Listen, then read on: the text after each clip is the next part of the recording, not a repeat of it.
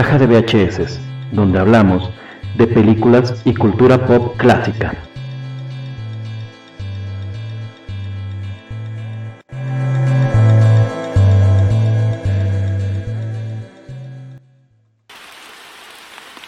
Pues sean ustedes muy bienvenidos a este nuevo caja de VHS. Este este primer programa ya este pues con el formato clásico de caja de, caja de VHS desde desde el año pasado eh, como saben el año anterior y bueno perdón como saben para iniciar este año pues hicimos un especial de películas ahí hubo algunas fallas técnicas pero bueno saludo desde este lado yo como un SR geek un señor geek eh, a todos los que nos estén escuchando y pues como cada programa conmigo me acompaña mi, mi fiel compañero H del cómic, historiador del cómic. ¿Cómo estás, historiador? ¿Qué tal? Muy bien, aquí superando el trama que me dejó Parásitos. Ya, ya fuiste a ver Parásitos al fin. Al fin, sí, sí, sí, esto está, muy buena, ¿eh? Sí, depende. Totalmente recomendable. Totalmente. Sí, tiene este cinco cómics de cinco. Cinco cómics de cinco, me parece, me parece excelente. Yo también le doy, le doy cinco Cinco, este, ¿qué serán? Cinco tazas de cinco, güey. cinco tazas de cinco. Sí, me, me, gustó mucho, eh, la verdad es que la disfruté bastante. Sufro mucho porque eh, yo quería verla así como con un, con un rango de público más amplio. Eh, y siento que la historia estaba bien como para verla con toda la familia, pero tiene por ahí una escena algo subida de tono. Este, por la que dije, ay, creo que, creo que no es tan, tan family friendly. Pero en general la historia es como muy estilo eh, La Dimensión Desconocida o, o no sé, este, estas, estas películas como fantásticas o bueno, series como fantásticas. Sí, definitivamente es eh, un, un capítulo de poquito más, poquito dos horas, ¿no? sí. Más o este, menos, sí. sí. sí. Sí, o sea, y como que en el momento no, no, este, no esperas que se ponga tan tan así, ¿no? O sea, como que dices, ah, bueno, está padre, está divertida, pero sí tiene por ahí este twist que de repente se vuelve como casi casi de la dimensión desconocida. Digo, siendo que siento que no no entra nada en este en el terreno definitivamente de la ciencia ficción, pero y, y tiene una justificación muy válida de por qué tiene el twist en el sentido de de, de por qué existe este lugar en específico eh, dentro de la construcción. Digo, soy, no sé si ya, ya estoy hablando mucho para quien no la haya visto. Se la recomendamos mucho si no la vieron. Sí, digo, no, no creo que sean tan, tan un spoiler. Hay escenas que sí son más eh, que podría restarle a la imaginación del público al momento de, mencionárselo. Yo creo que esa, esa parte no sí tiene su explicación. De, de, hecho, todo está muy, muy bien hilado, la historia. Así es. Y no sé, no se, no se corta con nada ¿eh? en cuanto a mostrar a, las, a las personas, digamos, en su, en su elemento real, entre comillas, ya poniéndonos el contexto de la película. Y al final también no se corta al momento de, de las escenas ahí de, digamos, de acción. Exacto, sí, sí tiene, tiene ahí su, su pequeña dosis de, de, este, de gore, ¿no? De mole.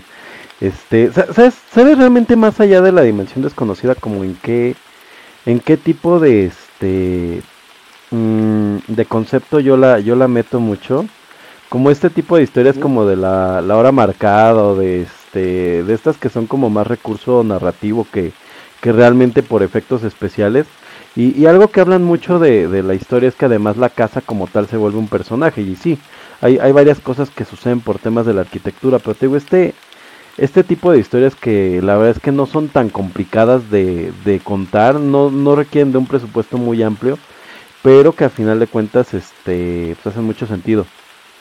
O más, más que sentido, la propia historia te, te, te, envuelve y los personajes, o sea, más allá de necesitar efectos especiales o necesitar de, de, de grandes producciones. Aunque sí, sí tiene como dos o tres momentos, diría yo, en donde pues, hace, hace gala de, de, de la capacidad de, de, filmación que tiene este director, que de hecho es muy reconocido por esto.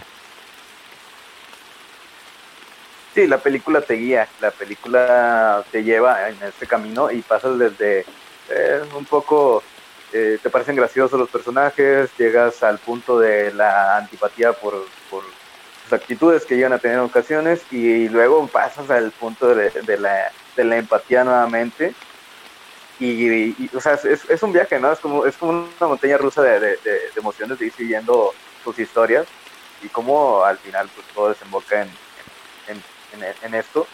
Y, y, sí, definitivamente la dirección es lo que hace todo. De hecho, está escrita, eh, dirigida y producida por la misma persona, ¿no?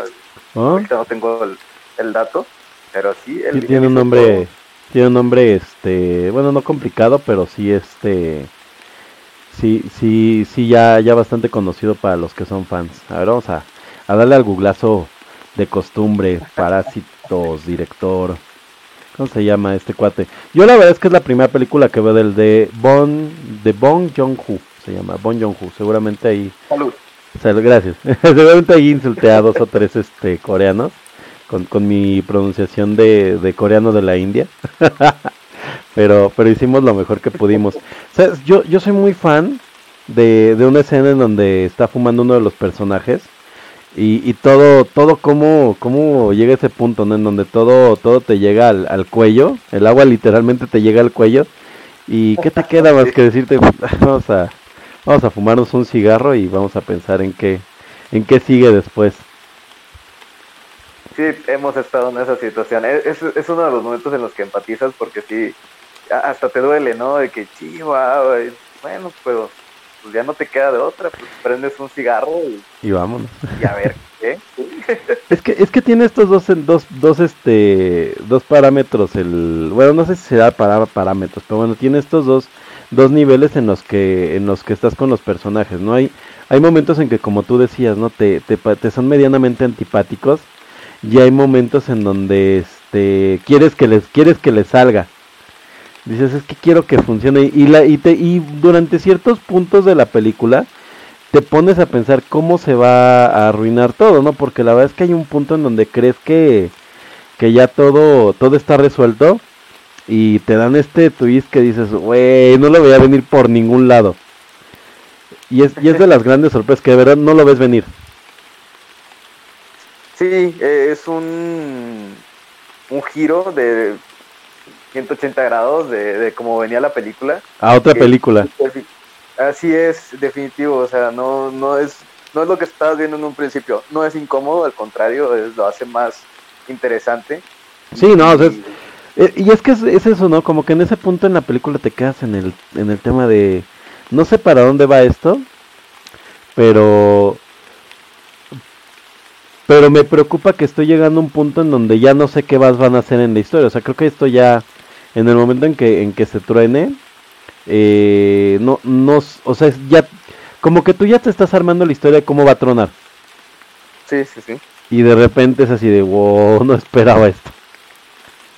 Y, y además vas armando tus teorías, ¿no? De cómo va a tronar. Dices, seguro trona por aquí. No, ya, ya la vi, va a tronar por acá. Sí, no, no tiene un, un, un punto de, de, de, inflexión en cuanto a, a, que quieras predecir algo, porque va eh, los pequeños giros van uno tras otro y no te da tiempo de, de decir o, o, de, o de tomarlo como algo predecible. Exacto. Sí. Pues, pues definitivamente, yo creo que yo, yo, creo que la gente tiene que tiene que darle una oportunidad a, a ver este Parásitos. No creo ya que la, la encuentren en cartelera ¿Sabes si está todavía en cartelera? No, la verdad acá en, en Monterrey lo, nosotros la vimos en la Cineteca. Sí. O sea, de plano no lo estrenaron en, en ningún otro cine y, y, ya no está. O sea, fue, nosotros fuimos el penúltimo día que estuvo en cartelera. Fíjate. Sí, a ver, sí. vamos a ver si te está.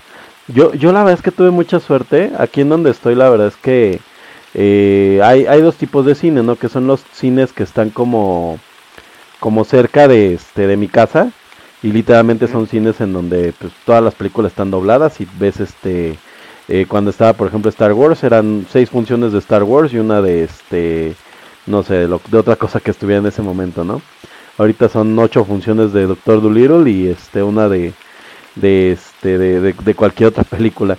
Eh, pero fíjate que alegremente todavía está en cartelera aquí este en la Ciudad de México entonces, para quienes tengan una cartelera abierta como, los que estamos en Ciudad de México, como tú que lo pudiste ver en, en Cinetecas y recomendación. Digo, ahora eh, inesperadamente empezamos con, la, con una de las recomendaciones de la semana, pero, pero pues hacía falta hablar, ¿no?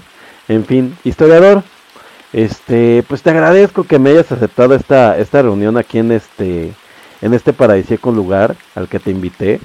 Gracias por, por tomar el barco para venir a la isla. La verdad es que me vendieron un tiempo compartido en este lugar en Puerto Rico. Este, estoy, estoy contento. ¿Cómo, cómo sientes el clima en, en la isla, historiador?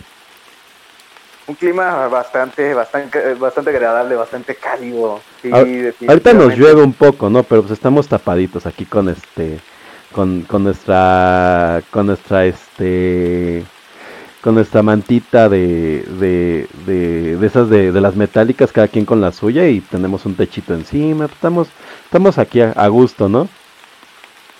Así es. Lo raro es que no habían, pre- no, no habían predicho que fuera a llover, ¿eh? Entonces, No, pero pues ya, ya ves esta, esta isla nublado, no sé cómo se llama, es, es bastante, bastante, bastante impredecible. Fíjate que cuando, cuando compré los boletos para hacer el primer, este, el primer caja de VHS desde, desde una locación, me dijeron que había fauna exótica. La verdad es que desconozco qué tipo de fauna. Yo llegamos y vimos por ahí algún changuito y cosas así, ¿no?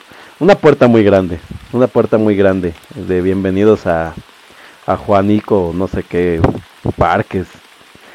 Sí, sí, sí, in- interesante esta isla nublada. Sí es nublada, ¿no? sí, es, es, es isla, isla nublar. nublar. Nublar. Qué raro, me, me suena, me suena, me suena. Así es. Eh, ¿por, qué, por, qué se, por, qué está, ¿Por qué se siente que tiembla el piso? No, no sé. ¿eh? Eh, De hecho estoy escuchando ahí un, un rugido y... Ay, caray. Ah, caray. Tenemos que. Eh, creo que viene, viene una lagartija muy grande. Vean nomás. ¡Historiador! ¡Ah! ¡Se acaban de comer historiador! ¡Ayuda! Ah. ¡Ay, Dios! Bu- buenas tardes, señor. ¿Qué es eso?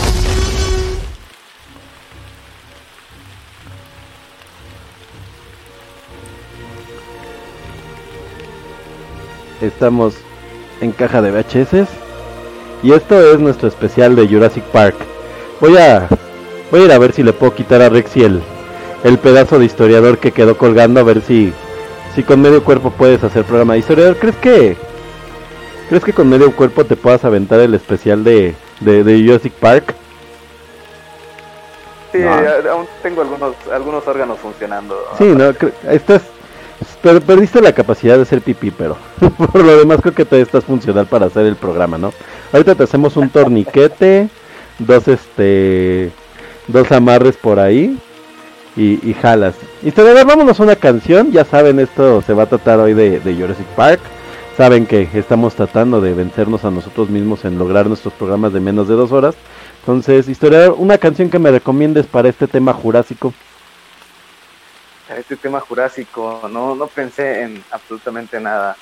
Bueno, a mí se me ocurre algo de un dinosaurio, algo de, de 31 minutos. Vamos a escuchar a el dinosaurio Anacleto. ¿Cómo ves? Me parece excelente. Bueno, pues vamos a escuchar al dinosaurio Anacleto, que tuvo su programa y, y tuvo, pues, ahí, éxito. Vámonos. Yo.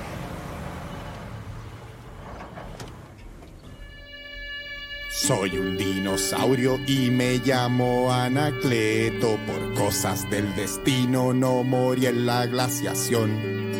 Mis amigos se extinguieron, me dejaron solo y tuve que resignarme a esta situación.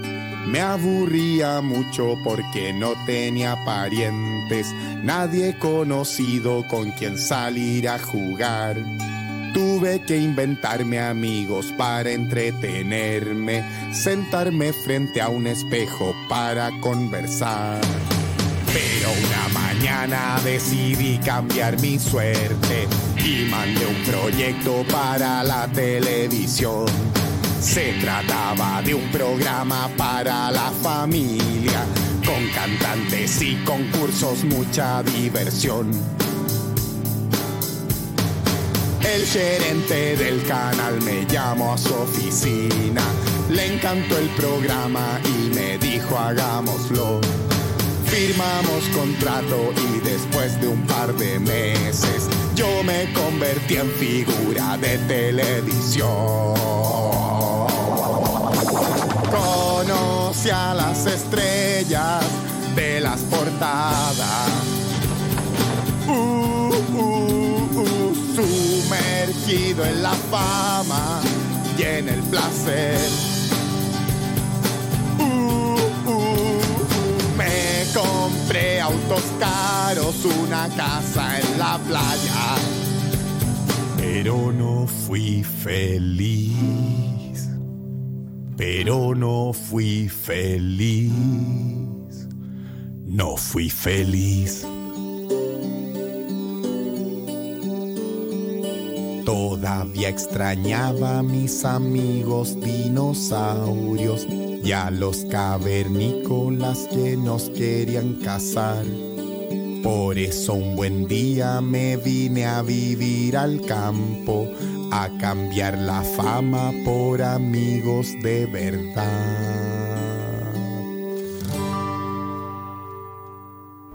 Y ese fue el dinosaurio Anacleto de el famosísimo 31 minutos, el último dinosaurio que, que habita la Tierra actualmente, se aburrió, tuvo un programa de televisión y, y, regresó a, a, seguir ahí dando, dando el rol. ¿cómo, ¿Cómo escuchaste este tango argentino eh, mientras estabas enfundado en tu, en tu traje de gala? Sí, sí, sí llevaste hasta el piso, historiador, a, la, a la chica mientras bailabas el dinosaurio Anacleto. Sí, definitivamente es una de esas canciones que están listos para, para seducir dentro, en la pista. Exacto, definitivamente, no Sola, solamente Patrick Swayze, no, ¿cómo, ¿cómo, se llama este cuate de, de Saturday Night Fever? Este, solamente John Travolta, perdón, este puede, puede seducir más allá que tú con, con el dinosaurio Anacleto. Sí, sí, definitivamente, solamente él tiene esa, esa habilidad. Esa habilidad. Estaba, estaba viendo un video de Travolta hace poquito enseñando ahí los pasos de, de Pulp Fiction a sus sesenta y tantos años. Está enterísimo. Recién les decía en, en, Twitter que por favor le den este el villano de, de los expen, de los este Indestructibles 3. Ya, ya cuántas llevan, ¿no? Ya sería la 4, ¿no? De los Indestructibles. Sí, sería la 4, pero no, por favor que le den un papel en, en Marvel, un malo de Marvel, por favor. Ándale, un malo de Marvel también. Que no sea Punisher. Que no sean Punisher. No. No, no, no, aunque fue, dicen que es buen Punisher ese, o sea que no es tan mala, tan mala versión de Punisher en la que él sale de villano. O, o cuál es, espera, la, en la que él sale de villano es la primera o la segunda que hicieron de películas. La, es la primera. Es la, ah, no, sí, es el que es, el que es Tristón. Que no es tan mala, eh, o sea, hay peores, es, es peor el, el, este, el Hellraiser de, de Nicolas Cage. Pero pues bueno, no le fue muy bien. Historiador, pues vamos entrando en materia, ya está sonando por aquí el el soundtrack de John Williams de, de, Jurassic Park. Cuéntame, cuéntame un poco de, de, Jurassic Park. Es una película de 1994. ¿Qué, qué hacías en 1994, historiador? No, en 1993. 1993 tenía dos añitos y no sabía ni siquiera que era un dinosaurio. Igual no tendrías alguno de juguete. ¿Cuántos años tenías? ¿Dos? Dos, dos, dos. Dos. ¿Cuántos años tenía yo en 1993? A ver, 1993 menos 2000. 20. Mira, dice aquí que tenía 27 años. no, que fue hace 27 años. bien. Oye, está, tenía 7 años, sí estaba bien chico, ¿eh? Yo la fui a ver al cine. Yo la fui a ver al cine. Entonces, en 1993 tenías, tenías este, 3 añitos. ¿Qué, qué, hacía la, ¿Qué hacías a los 3 años, historiador? Cuéntame. Pues gatear, no sé, caerme. Caminar. ¿Ya, ¿Ya sabías que ibas a hacer un podcast de cine a los tres años? Sí, definitivamente. Siempre he sido un este, erudito en la materia del podcast. Dijiste a los tres años ya, lo mío va a ser ese podca podcasting y vivir de él. Gracias a Dios nos cae, nos cae mucho dinero gracias a este podcast. Gracias a sus amables donaciones que hacen vía, vía Patreon, Coffee. ¿Cómo más nos donan? Nos donan la dona eh, a veces también. Por, por, PayPal también nos depositan directamente. A nuestras eh, cuentas. los, los envíos de, de, de regalitos que nos, tam- también nos manda la gente, ¿no? Ahorita tenemos muchas formas de pedir al SAT. De que nos den cosas, exacto. O sea, ¿No te gustaría que nos regalaran un fósil original? Digo, yo estoy abierto de que me regalen lo que sea de ese tipo coronavirus en estos momentos. Un poco de coronavirus estaría bien, ¿no? Un, un poco de coronavirus prehistórico. Oye, ¿has visto esos fósiles que los llevan a valor, que llevan acá una piedra fosilizada y resulta que es un pedazo de caca fosilizado de dinosaurio? Sí, sí los he visto. Oye, qué, qué, qué habilidad, ¿no? Para estar buscando esas cosas. Pues es que. Es que se supone el, el chiste es que tú agarras, escarbas en tu patio y te encuentras una porquería que parece una piedra así del año del caldo, ¿no? Y yo lo que he visto es que llegan y normalmente cuando ya les dan el tratamiento pues la cortan y al cortarla se lima y se ve una piedra muy bonita. Entonces ellos van y, oye, me dijeron que esto es del periodo Cretácico y pues está fosilizado y quiero ver cuánto vale, ¿no? Creo que hasta en, este, en el precio de la historia alguna vez les trajeron una. Y le dicen, ah, pues, pues mira, sí está muy bonito, pero pues esto es un pedacito de piedrita, esto es un pedacito de este de plantita, esto es un pedacito de este de insecto, porque pues básicamente es un pedazo de caca fosilizado de dinosaurito así de, "Ay, tiene un valor." Dicen, "Pues es, es- es un valor emocional nada más." Porque básicamente es caca, ya sabes. Y los famosos coprolitos. Exacto, está esta popó fosilizada. Y, y también hay el que el que tendrá algún algún mosquito de ámbar. Pues yo allá en 1993 tampoco era tan tan tan tan viejo como como parece, tenía siete años. De todos modos tampoco me acuerdo de qué estaba haciendo, la verdad es que difícilmente me acuerdo qué estaba haciendo ayer o hace 20 minutos. De hecho no sé ni cómo llegué aquí. Pero pues bueno, hago lo, que es factible. Pero pues sí, sí. Va- Vamos a platicar un poco, historiador, de cuál fue nuestra experiencia pues, la primera vez que vimos Jurassic Park. ¿Cómo, cómo viste por primera vez Jurassic Park? ¿Cuál fue, cuál fue tu acercamiento? ¿Fue en la tele? Eh, ¿Lo viste ya en, DVD? ¿Fue en VHS? Cuéntame. No, me tocó en VHS. Me tocó en VHS. Mi papá, pues, fuimos al videoclub. Hacía esto de, bueno, no sé, por allá, pero había una promoción. No recuerdo si era los, los, jueves o miércoles o jueves. Había una promoción de tres, tres rentas por dos. Entonces. Muy cierto. pues, y entonces. en Pero, pero tenían que hacían. películas, este, no, que no fueran estreno, ¿no? Además. Así es, sí, no, eran, eran, eran estreno. De hecho, pues, las los estrenos eran muy contados. Recuerda que teníamos ese, esa desventaja de la ventana de tiempo que se tardaban. Sí, sí, sí, en estrenar. Sí, no, bueno, yo. Yo ya cuando, cuando rentaba más, porque pues más bien yo como que veía películas cuando tenía, te digo, yo las, las veía en el 5, entonces está cañón todavía. En el 5 llegaba, yo, yo todavía me acuerdo que en el 5 estrenaron como mi platillo de Jurassic Park como 8 años después. A lo mejor 5, así 5 años. Y entonces la rentaste. ¿Y, ¿Y por qué la rentas? Te habían platicado que estaba padre, nada más la viste y viste la imagen y se te hizo, se te hizo chévere. Pues yo tenía como como siete años cuando la, cuando la vi aproximadamente. Digamos, la vimos a la misma edad, pero en diferentes momentos de la historia. Así es, entonces lo que pasó es que, bueno, no sé cómo eran en, en- en los videoclubs de por allá, era que tenían un, un catálogo así tal cual físico. Ok, sí, sí, más o menos algunos. Y, y- y tenían la- las, eh, las películas que, que- que estaban en el momento ahí en el, en el lugar, ¿no? Entonces, para ese entonces yo ya estaba como que un poquito fanatizado por los dinosaurios. Mi papá dijo, obviamente, dijo, "A este güey le gustan los dinosaurios, vamos a darle dinosaurios, ¿no? Para que se emocione más. Vamos a comprar una película, vamos a rentar una película que tenga dinosaurios. Y que te rentan la de eh, Super Agente T-Rex. con, Guppy, con Guppy Goldberg. Ahí, Sí, sí, sí, no. buena película. ¿eh? 10 de 10. No, es muy fea. Como dinosaurios, tu- tuvo un hijo con este, con, con Ghost la sombra del amor. Pero véanla, véanla por, por el este, por Por el el, por el morbo. ¿Cómo, cómo se llama esto? Por el, por el kitsch. Por esto anda kitsch. Y, Sí, y, sí. y te rentan la, la peli de, de, de Jurassic Park. Fíjate que quiero hacer una pausa y rápido. Creo que todos los niños en algún momento de la vida hemos tenido esa fascinación por los dinosaurios. Y obviamente esta película nace mucho por eso, ¿no? Porque eventualmente eh, se dice que Spielberg, eh, para escoger sus películas desde Tiburón, escogía malas novelas que podían ser funcionales este en taquilla o bueno cuando ese tiburón a lo mejor no pensó en el exitazo que iba a tener en taquilla pero que iban a ser funcionales como historias en el cine era su visión y creo que en algún punto cuando se dan cuenta que alcanzan eh, la tecnología madura para hacer una película de dinosaurios los ejecutivos dicen oye tenemos la capacidad de hacer una película de dinosaurios eh, tenemos a Steven Spielberg en su mejor momento. Veamos una película de dinosaurios y Steven Spielberg pues, se llega con, con esta idea ¿no? de Jurassic Park y de convertir el, el libro que ya más adelante me contará si, si está entre tus lecturas. Como saben, un señor Geek demuestra su ignorancia. Entonces no, no lo he leído. sé, que en libro solo existe tal cual el libro Jurassic Park es la que es esta historia que vemos hasta cierto punto y con grandes cambios, y que existe la, la secuela, que es ya cuando es el mundo perdido, que yo le, auguro que tiene muchísimos más cambios, y ya todo lo demás, de ahí para arriba, ya es este, hasta donde yo entiendo, ya es este, ah, pues vaya, ya, ya es fanfic, pero bueno, historiador, entonces tú también tuviste esta etapa de, de amor por los dinosaurios, ¿querías ser paleontólogo? en algún momento de mi vida quise ser paleontólogo exactamente.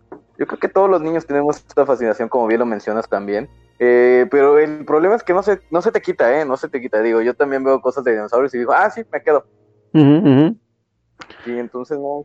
Pero es como que vas avanzando hay, en esto. Ahí hay un tema, ¿no? O sea, sí. Sí, o sea, la pregunta es sí, sí existen más cosas de más productos de dinosaurios, pero realmente con el impacto de Jurassic Park no hay otro.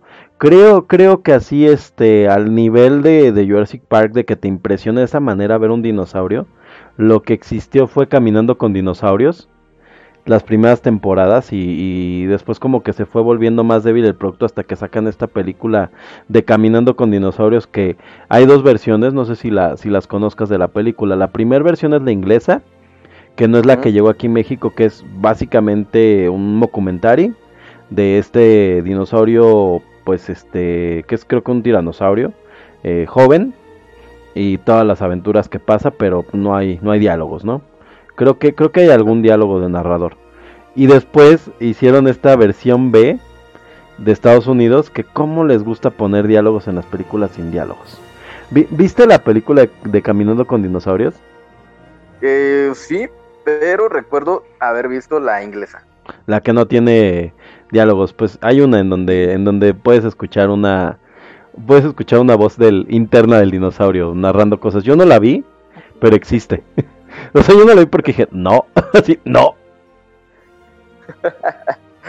no, definitivamente no, esa no la he visto la, la gringa, pero no sé si sea por un tema de que no la encontré uh -huh. o y de plano me gustó más la otra, el, el tema de que eh, era inglesa y era mala, digamos como que entre comillas la original. En uh -huh. su momento cuando la vi fue yo creo hace unos 12 años aproximadamente. Y con esto del auge del internet pues encuentras muchas cosas. ¿Tiene 12 años la película de Caminando con dinosaurios? No tiene no, 12 años. No sé la verdad, pero sí, sí, sí te creo que tenga ya un tiempote. ¿eh?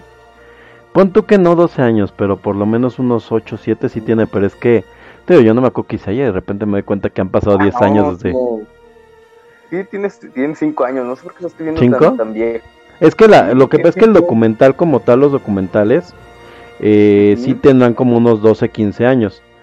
Que es ah, este, ya, ya, ya. Que, que, de hecho es esta segunda oleada de... O sea, es curioso porque hablar de dinosaurios es hablar de efectos especiales. Entonces, estos documentales de Caminando con Dinosaurios es cuando la técnica de animación eh, pues vaya, eh, CGI evoluciona y se abarata tanto que tienes la posibilidad de desarrollar una serie eh, de dinosaurios sin que te vuelva, sin que sea un costo absoluto y la verdad es que es una serie muy muy padre.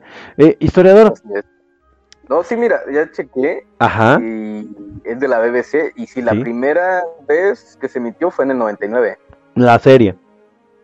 La serie, sí, sí. La serie, la serie. Sí, porque te, de hecho es así, o sea, se cuenta, Caminando con Dinosaurios es una serie de, docu de documentaries uh -huh. en donde hablan de dinosaurios, ¿no? Eh, después quiero, creo que sigue Caminando con este, con Bestias Salvajes. Luego creo que está, es que es una saga, ¿eh? Luego está creo que la de Caminando con este, con el Con hombre el de... Con los cavernícolas, exacto.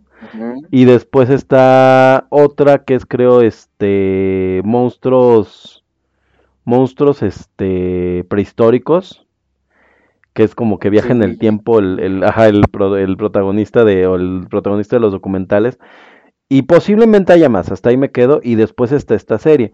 Ahora, eh, historiador, regresando un poco a Jurassic Park. Ah, estamos hablando de que Jurassic Park es el, el producto más grande que ha habido a nivel mediático de dinosaurios eh, en el cine. Sí, definitivamente. Nunca ha habido una, pues ni siquiera, vamos a hablar de, saga porque no la hay. Este, bueno, si cuentas a pie pequeño como una saga, pero No, eso no. no, no, Pero como no, no, no, espera, no, pie pequeño, solo hay una película. Sí, sí, solo hay una película. sí, y-. Y quiero, quiero dejar claro esto, si alguien quiere decirme que hay más de una película de pie pequeño, nos vemos en, nos vemos abajo del reloj en el metro. sí, no, no, no, no hay, no hay más de una película de pie pequeño, ¿eh? Hay una, la- el pie pequeño se termina en la en la 1 y no vamos a decir por qué es un spoiler, pero se termina en la 1. sí, no, no hay más, se termina en la 1 y vámonos. O sea, sí, no, no hay otra película de pie pequeño, encuentran la hoja, hay un, van paseando por, con la hoja esta de la vida, no sé cómo se llama, llegan al final de la película y no hay más películas. No hay. Y, y caen los meteoritos. Recuerda que Y se caen los acaba. meteoritos. Sí, sí, sí, y se acaba. Sí, no, no, no hay más pie pequeño. No hay, no hay más dinosaurios, pico de pato, no hay, no hay bandas malas, no hay, no hay, no hay, no hay musicales de pie No, pequeño. Ni series tampoco. Ni las series. tampoco Exacto, no existe nada. Pero lo que sí les vamos a decir es que hablar de pie pequeño es un buen, es un buen preámbulo de Jurassic Park. Eh, pie pequeño es una producción de Steven Spielberg. Pero se nota, se nota muy muy fuerte el tema de que creo que Steven Spielberg ama dos cosas en, amaba dos cosas en la vida cuando era el Spielberg más, bueno tres, amaba tres cosas en la vida y creo que era su sueño llevar a la realidad, que era aliens, hablar de aliens y sobre todo de abducciones, creo que es como su onda, la guerra, sobre todo la, la, la se- la Segunda Guerra Mundial y los nazis, creo que le encantan. Y dinosaurios, eran como sus tres puntos principales. Se aventó a hacer su, su ET y Encuentros Cercanos del Tercer Tipo, pues, dos películas que debemos de tocar. Se avienta a hacer este pues, todas estas películas eh, bélicas que mm, creo que la lista de Schindler es este es después a Jurassic Park o es este posterior. Es antes, es antes de Jurassic Park, es como dos años antes aproximadamente. ver, vamos. antes. A darle al, al IMDBazo. A ver, dice. Ah, pero creo que no viene. Ah, ya aquí está. A ver, vamos para atrás. 1993. La lista de Schindler son, son Ah, contemporáneos. son contemporáneos, sí, sí. Son contemporáneos. Fíjate, tu- tuvo un año bastante, bastante, este. Bastante productivo en el 93, fíjate. Aquí dice en IMDB que en el 93 se avienta eh, un corto que se llama Trail Mix, nunca lo he visto. Clase del 61 como productor ejecutivo. Family Dog, el, el, este, el abuelito de, de, de Family Guy. We're back, a. We're back a Dinosaur History. A story. No, es que es Story, ¿no? Porque History es como de History Channel. Buenas tardes. Good morning. Es, esa película es de Disney y nunca la he visto. Pero ve, ahí, ahí ya empezamos con, con este tema, ¿no? De que le gustan los dinosaurios. Se avienta la lista de Schindler en el 93. Y eh, también produce por ahí los, los Tiny Toons. Y ya, ya vamos entrando un poco en materia, ¿no? También de, de hablar de, de este cast poderoso. Yo, yo creo que por, por cuestiones de tiempo vamos a tratar de no hablar tanto de Steven Spielberg porque podríamos irnos un- una temporada entera. Sí, podríamos hacer inclusive todos los programas con todas las películas de Steven Spielberg en las que ha producido o dirigido. No, sí, cañón, cañón, cañón. Sí, no, no, no paramos. Pero, Solo que ajá, ajá, ha- hay que tomar en cuenta una cosa. En, aquí en este caso, en, en, en, en Jurassic Park, ajá, Steven Spielberg no produce, solamente dirige. es director, así es, Así es. es director. Estoy, buscando, de hecho, aquí en IMDb, específicamente Jurassic Park. Y no, no me, no me sale por alguna razón. Eh, o sea, me sale Jurassic World 3 como productor ejecutivo, Jurassic World Camp, Camp Cretaceous como, como productor de televisión, Fallen Kingdom. Pero no, no sé por qué no me aparece específicamente Jurassic Park como película. Mm, habría que ver qué, qué sección de MDB estoy viendo, pero confíen en mí. Es del 93. Y MDB también lo dice. MDB dice que fue el director Steven Spielberg, el escritor Michael Crichton, Que, que no, yo no lo ubico así por nombre, seguramente ahorita que piquemos los, los, créditos que tiene, pues mira, hizo Lego Jurassic Park, hizo, ha eh, hecho mucho Jurassic Park. es el escritor también del libro de, Jurassic Park. O sea, ¿es el escritor del guion y del libro? Así es, el mismo adaptó su guion. Eh, obviamente con los cambios que le pide la producción, porque ya metiéndonos un poco, no tanto en materia, eh, cuando Crichton escribe la novela, lo escribe eh, en el tema de la, de la manipulación genética. Crichton es, mucho de escribir, bueno, ya, ya murió, pero era mucho escribir thrillers tecnológicos. Ok. entonces, tenía, por ejemplo, la amenaza de Andrómeda, que es sobre un virus que llega del espacio y mata a una población. Eh, tiene por ahí uno de. Ah, me olvidó. Es uno de, de, de, aviones. Uh, Airframe, ¿cómo se llama? No es, la de, no es la de Pixar. Bueno, ni siquiera Pixar, no es la de Disney. Me preocupa. Una película original adaptada de Crichton. Wow. no lo esperaba. Entonces, tiene todos estos, estos, estos, estos libros eh, que, que, son como thrillers tecnológicos, ¿no? Utilizan como que la tecnología para explicar muchas cosas y en el libro es como que tirándole al lado de que la manipulación genética pues puede llegar a afectar en cierto punto, este, pero también habla del, de la teoría del caos. Eso es el... Este, o sea, digamos... Digamos, Krypton básicamente es está escribiéndose a sí mismo cuando como el personaje de, Jeff Goldblum, este ¿cómo se llama el, personaje de Goldblum? El doctor Ocre. A ver, vamos a ver acá el cast. Sí, sí la vimos, ¿eh? sí, sí la vimos, de veras. Malcolm. Malcolm, Malcolm, ajá. Ian Malcolm. El buen Ian Malcolm, que es, que es el primero que hizo cameo para las nuevas. Ok, o sea, digamos, Crichton digamos, su, su, su discurso es, es Ian Malcolm. Sí, sí, sí, sí, definitivamente. Es quien plasma sus ideas en el libro. Ok. Digo, creo que, creo que va siendo bastante evidente, pero entiendo que si has leído el libro. Así es.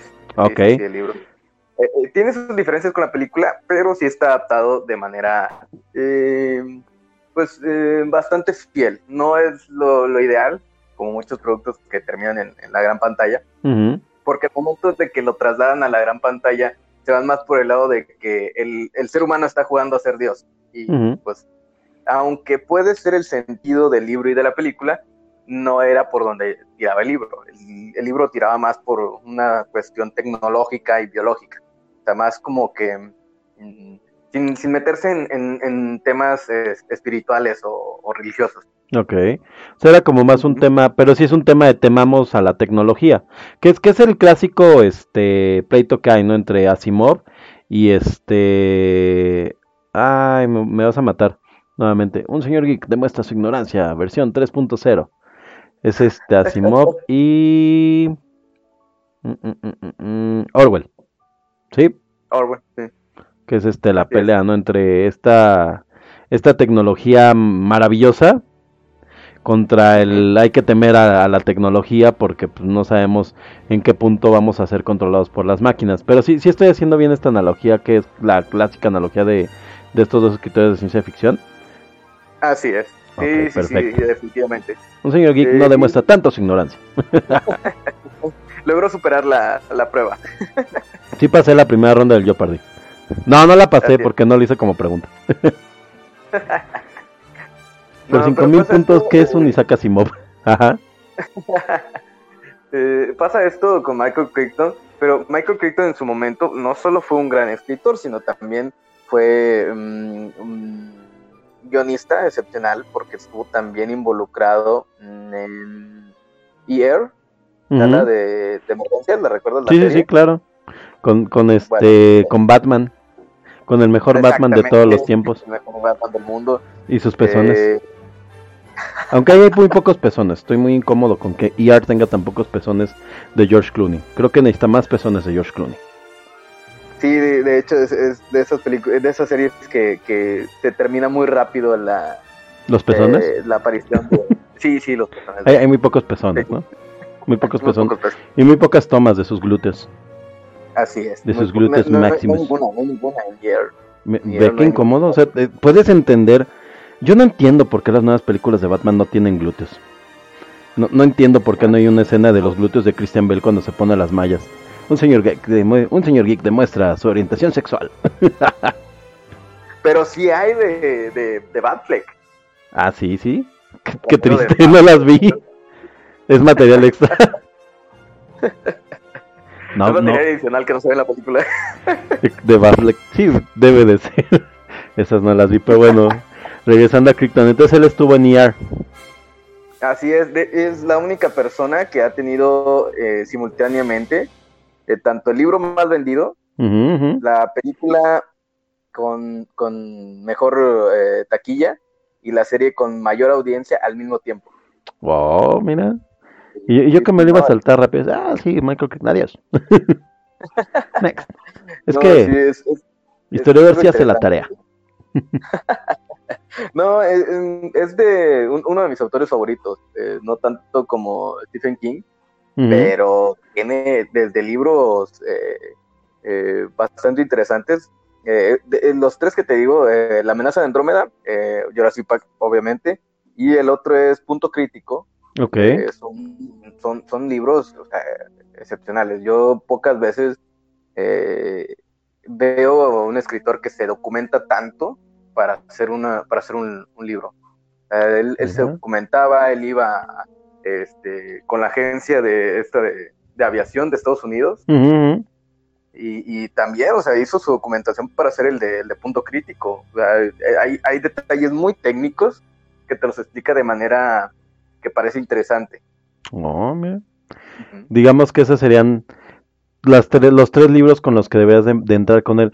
¿Crees que, ¿Crees que el mejor libro para entrar con él sería el de Jurassic Park? ¿O que deberías de entrar definitivamente con otro libro para, para conocerlo? No, Jurassic Park es muy bueno. O sea, Jurassic Park defini- es muy bueno. Sí. ¿Y, ¿Y qué pasa con el mundo perdido? ¿Por qué en el mundo perdido nos encontramos un producto más débil? Eh, la novela no la he leído, sé que no, no tiene una adaptación fiel a, a la película con respecto al libro. Eh, ¿Por qué? Porque en ese entonces lo que le- los- les importaba a la, a la productora por lo menos es generar eh, pues número a partir de, de, de un producto que estaba pues, visiblemente muy bien explotado, que fue Jurassic Park 1. Eh, cuando sale El Mundo Perdido, como lo conoce mucha gente, Jurassic Park 2, o como todos lo deberíamos de conocer, que no existe, eh, es un producto más débil porque compran los derechos en cuanto anuncian la novela. O sea, ni siquiera se esperaron a que la novela fuera lanzada, según recuerdo. Ok. Entonces, cuando, cuando ellos ya tienen la novela, pues ya tienen obviamente un, eh, un guion establecido y pues, no tienen más, de otra más que seguir su producción o seguir con, Sí, pues, eh, me imagino lo consultarían. La verdad es que, digo, no, no estamos revisando ahorita con el mundo perdido si, si también él estuvo involucrado en el guion, pero sí es importante, ¿no? Hay, hay autores que suman mucho cuando logran involucrarse en las producciones de películas y hay otros que no. Y, y si lo que estamos viendo aquí es que Crichton efectivamente, el, el- o sea, de entrada creo que por expertise, por lo que cuentas, o sea, el cuate entiende el business de, de, de la, del cine de la televisión y del entretenimiento, así como entiende su business de escritor, porque muchas veces lo que, lo que sucede con autores cuando se involucran en las películas eh, es que terminan eh, teniendo una visión casi casi de fan service, no, no a propósito, sino porque a lo mejor desconocen el lenguaje narrativo. Lo vimos con Stephen King cuando hace su película de camionzotes, lo vimos recientemente en esta nueva película de Hellboy, en donde Mike Mignola se, se involucró más. Lo vimos cuando este eh, el autor de Sin City, Frank Miller, hizo su, este, su versión de Spirit, que él no es el autor de Spirit, pero bueno, es que es un, un escritor de cómic que después del buen producto, a mi forma de ver que hace con Sin City, pues dijo, ah, pues podría ser director, ¿no? Y se roba toda la técnica de, de Robert Rodríguez y termina ¿no? con un producto muy, muy de baja calidad porque desafortunadamente a pesar de que son tan similares uno y otro lenguaje, a veces estos autores eh, involucrándose a, profundidad en, en, el cine o en, o en televisión, Creo que en el cine les pega más. Creo que en televisión a veces que como que se acercan más porque la televisión te da como más tiempo de contar una historia. Y sí están acostumbrados a historias largas.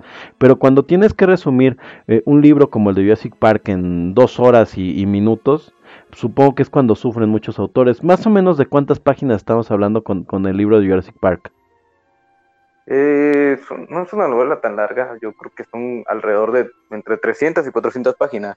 Entonces, sí, sí, es bastante cómodo de leer. Y, sí, como lo dices, eh, el problema siempre con ese tipo de producciones es que si es un escritor, por ejemplo, de cómics, como le pasa a, se fue el nombre, creo, Frank es Geoff Jones. Ah, ok, ajá. Ah, Frank, Miller también, eh, Geoff Jones, eh, se involucró un poco en este tema de crisis de tierras infinitas en la, en, en la Rubers y le fue bien. Ah, es que, es que lo traba, es que te digo, como es serie, creo que lo trabajaron muy bien. O sea, yo todavía no lo veo, pero nada más entender el nivel de fanservice que les di, es que es de, güey, es que esto es fanservice a todos los niveles. O sea, es nivel fanservice de, de fanático de cómic, es nivel fanservice del que tiene la serie. Eh, bueno, el que está, ha estado siguiendo la serie. Y es fanservice de los que han seguido solamente las películas, porque siendo honestos, la mayor parte de las personas no hemos leído como tal eh, cómics de DC, sino que te enteras a lo mejor por películas y muchas veces por algunas adaptaciones este, televisivas o, o, o, directas a video. Pero, o sea, pegarle esos tres, tres rangos es porque tienes un muy buen conocimiento. Y además creo que hay veces que se trata mucho de, de qué tanta de qué tanta libertad te va a dar la, la productora, ¿no? Que es, eh, creo que lo platicamos en el programa pasado, en algunos programas, este monólogo o esta respuesta que da Kevin Smith a por qué es tan complicado hacer una película en, este, en Hollywood eh, de superhéroes o lo que tú quieras cuando se involucran los productores, ¿no? Donde dicen, ay, es que yo iba a hacer una película de Superman, que era el Superman de, de este... Eh, ay, se me fue dos segundos, de Tim Burton y dice, yo empecé con... Ajá. Y Nicolas Cage, ¿no? Que de hecho hasta hay un documental y se puede ver. Y dice, pues yo empecé con, con una idea y pues cada que iba a una reunión, o sea, terminé con una araña gigante y después veo, veo ahí eh, esa araña gigante en una película en la que yo ya no estuve, pero que era el mismo productor, ¿no? O sea, es complicado, creo que, creo que unir a veces esas piezas. Sí, eh, es eh, un poco también tanto conocer el negocio como conocer un poco al público. O sea, no, no, es, no es solamente hacer productos por hacerlos, porque eh, le termina pasando como a, Jurassic Park con sus productos eh, subsecuentes, que termina siendo un despropósito de, películas bastante entretenidas a mi gusto, la verdad me gustan mucho, pero si le preguntas a otra persona te va a decir que Jurassic World, eh, el de Lost World, perdón, no es tan buena. Sí, no, o sea, te, la, la 3 es la más, la más criticada, ¿no? Y a pesar de que, de que regresa, pues digamos, el actor principal, sí, sí es la más criticada. Jurassic World es un reboot, reboot este, eh, nueva, nueva franquicia. Yo, yo creo que a, la, a Jurassic World le va muy bien, le va muy bien este, tener a Chris Pratt por ahí. Chris Pratt casi, casi, solo verlo es una persona muy entrañable. Y además creo que por lo que me cuentas, este tema de la manipulación genética sí se está enfilando mucho hacia eso, aunque a mí me preocupa mucho un camino que está tomando Jurassic World. Em, yo sospecho, y digo, no lo puedo decir porque no es spoiler, solamente lo sospecho. Yo sospecho que entre más películas tengamos de Jurassic World, más cerca estamos de ver un híbrido de dinosaurio con humano.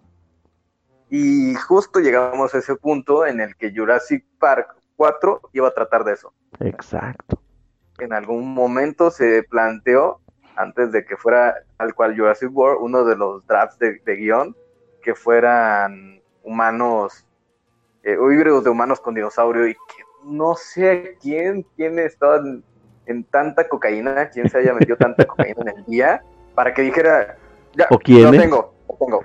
Hombre dinosaurio. Oye, pero que eso no es este eh, policía policía T-Rex con Guppy Goldberg. Sí, pero lo podemos hacer mejor. Cualquiera podría hacerlo mejor, vaya. Dino Rex, ¿cómo, cómo se llama esta película? Hace rato sí te dije bien el nombre. Eh, ah. No importa. Pero sabes que lo he pensado bien. Tal vez no deberíamos de hacer una película con hombres dinosaurio. Mejor hagamos dinosaurios que sean como los Simpson. No, eso no va a funcionar. ¡Al demonio! Se lo venderá a Disney.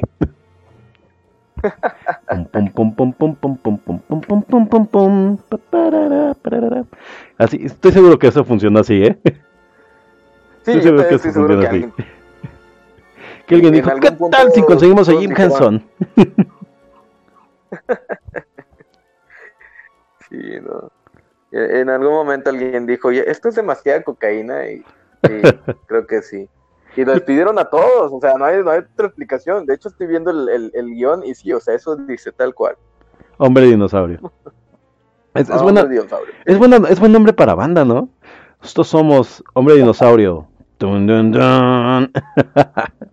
vale, historiador. Vamos a seguir ahorita platicando un poquito del cast. Eh, ¿qui- ¿Quieres cerrar con algo más antes de, de, de, de- de cortar a, a Michael Crichton? No, pues nada más que, que descanse en paz. Que descanse en paz. Pero ¿al- algo más que quieras recomendar de Crichton antes. Eh, pues yo creo que sí es eh, darle un poco la oportunidad a un autor que es un poco, mm, entre comillas, desconocido, porque tampoco. De hecho, ahorita lo que estoy viendo es que también él dirigió, escribió y dirigió Westworld Muy bien. 73. Nada más. Entonces, sí, entonces hay que, hay que darle una, una oportunidad y, y revisitarlo, revisitarlo porque es bastante, bastante recomendable. Yo la tengo pendiente esta de, esta de Westworld, pero sí he leído que es una serie que es buena, pero que sí tienes que darle como, como espacio, ¿no? De hecho, entiendo que la serie empezó ya hace varios años y ha tenido como varios hiatus, ¿no? Varios, varios este, puntos ahí intermedios para continuar y que tiene, está llena como de, de, de detalles y demás. Pero bueno, historiador, ¿ya pensaste alguna canción para, para, para seguir en este mood jurásico? No, no conozco muchas canciones de dinosaurios. Definitivamente soy- estoy, estoy perdido en cuanto a canciones de dinosaurios. Las únicas que me sé de dinosaurios son de Barney, entonces no creo que. No, no creo, no creo, no creo que... Mira, pues vámonos, vámonos con esto que se llama Walk the, the, Dinosaur y regresamos. Vámonos, 4 minutos con 41 segundos de Walk the Dinosaur. ¿Dinosaur? Dinosaur.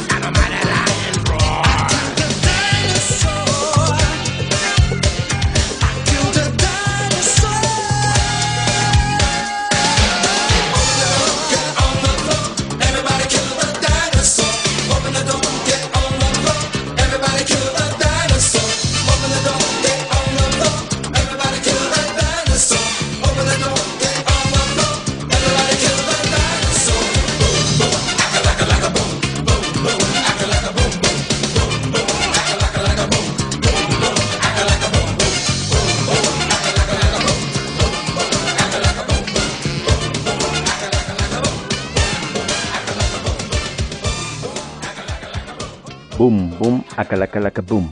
¿Cómo, cómo, cómo viste ese, ese swing sabroso de, de Walk the Dinosaur? ¿Sí, sí, ba- sí bailaste el dinosaurio historiador? Así es, listos para, para trapear el piso, para... Para este buen swing, ¿no? Este, este, es. este swing sabroso, con traje de etiqueta y toda la cosa, andabas ahí bailando el dinosaur. Así es. Eso, eso de bailar el, el dinosaurio se oye bastante mal, ¿no? Eh, depende de quién se lo diga, pero sí, se escucha muy mal. Como, como que no es decirle a, ni- a ningún compita, oye, ¿quieres ir a bailar el dinosaurio? Así de, ah, no lo sé, viejo, dame otra cerveza y lo pensamos. No, homo. no, homo. Pues no, si van a bailar el dinosaurio con sus compitas, acuérdense, protéjanse. Ante todo hay que tener protección. Sí, por lo menos tomen, invítenle una copita, una o dos copitas. Dos copitas. El y, y cuídense el del chancrurásico. Chistes de tíos con un señor geek. El tío, el tío un señor geek. Pues, pues regresamos, regresamos, historiadora, a este tema que es, que es Jurassic Park. Que es Jurassic Park. ¿Te parece si, si seguimos avanzando con, con esta banda? Oye, es increíble que logramos superar a Steven Spielberg en más o menos como siete minutos. Era un reto, era un reto no, no hablar de Steven Spielberg durante horas. Pero, pero no, no superamos al, al autor de- del libro.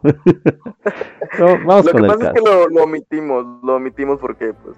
No, es que, es que ya era grosero decir. O sea, si con Robin Williams hicimos una hora de programa con Steven Spielberg, íbamos a acabar pasado mañana. Para que llegaran de aquí a, a- a Estados Unidos, regresaran a Guatemala y otra vuelta. Sí, no, algún día, algún día haremos un especial de dinosaurios. Sigan donando en, en el Patreon, que no existe. Oye, oye, imagínate que nos llega un mensaje de, ya les doné en el Patreon. Ya les cayó así de, ah, caray. Este, Alguien clonándonos el nombre y nosotros ni enterados, todo por estar bromeando con Estos esto. miserables, acá viendo cómo caramba le hacemos para pagar unos tacos de canasta para desayunar. ¿Qué, es- ¿Qué se desayuna allá en los Monterreyes? Oye, tienes un pendiente, ¿eh? Al finalizar el programa tienes que cumplir tu, tu pendiente. ¿Pudiste ver Cindy la Regia, sí o no, historiador? No he podido ir a verla. Te lo No. juro que he no, no- he tenido tiempo. Está bien. Sí, sí, sí. Spoiler del final del programa. Lo hubiéramos dejado en spoiler si habéis ido no a verla. Vamos, vamos a seguir viendo un poco del cast.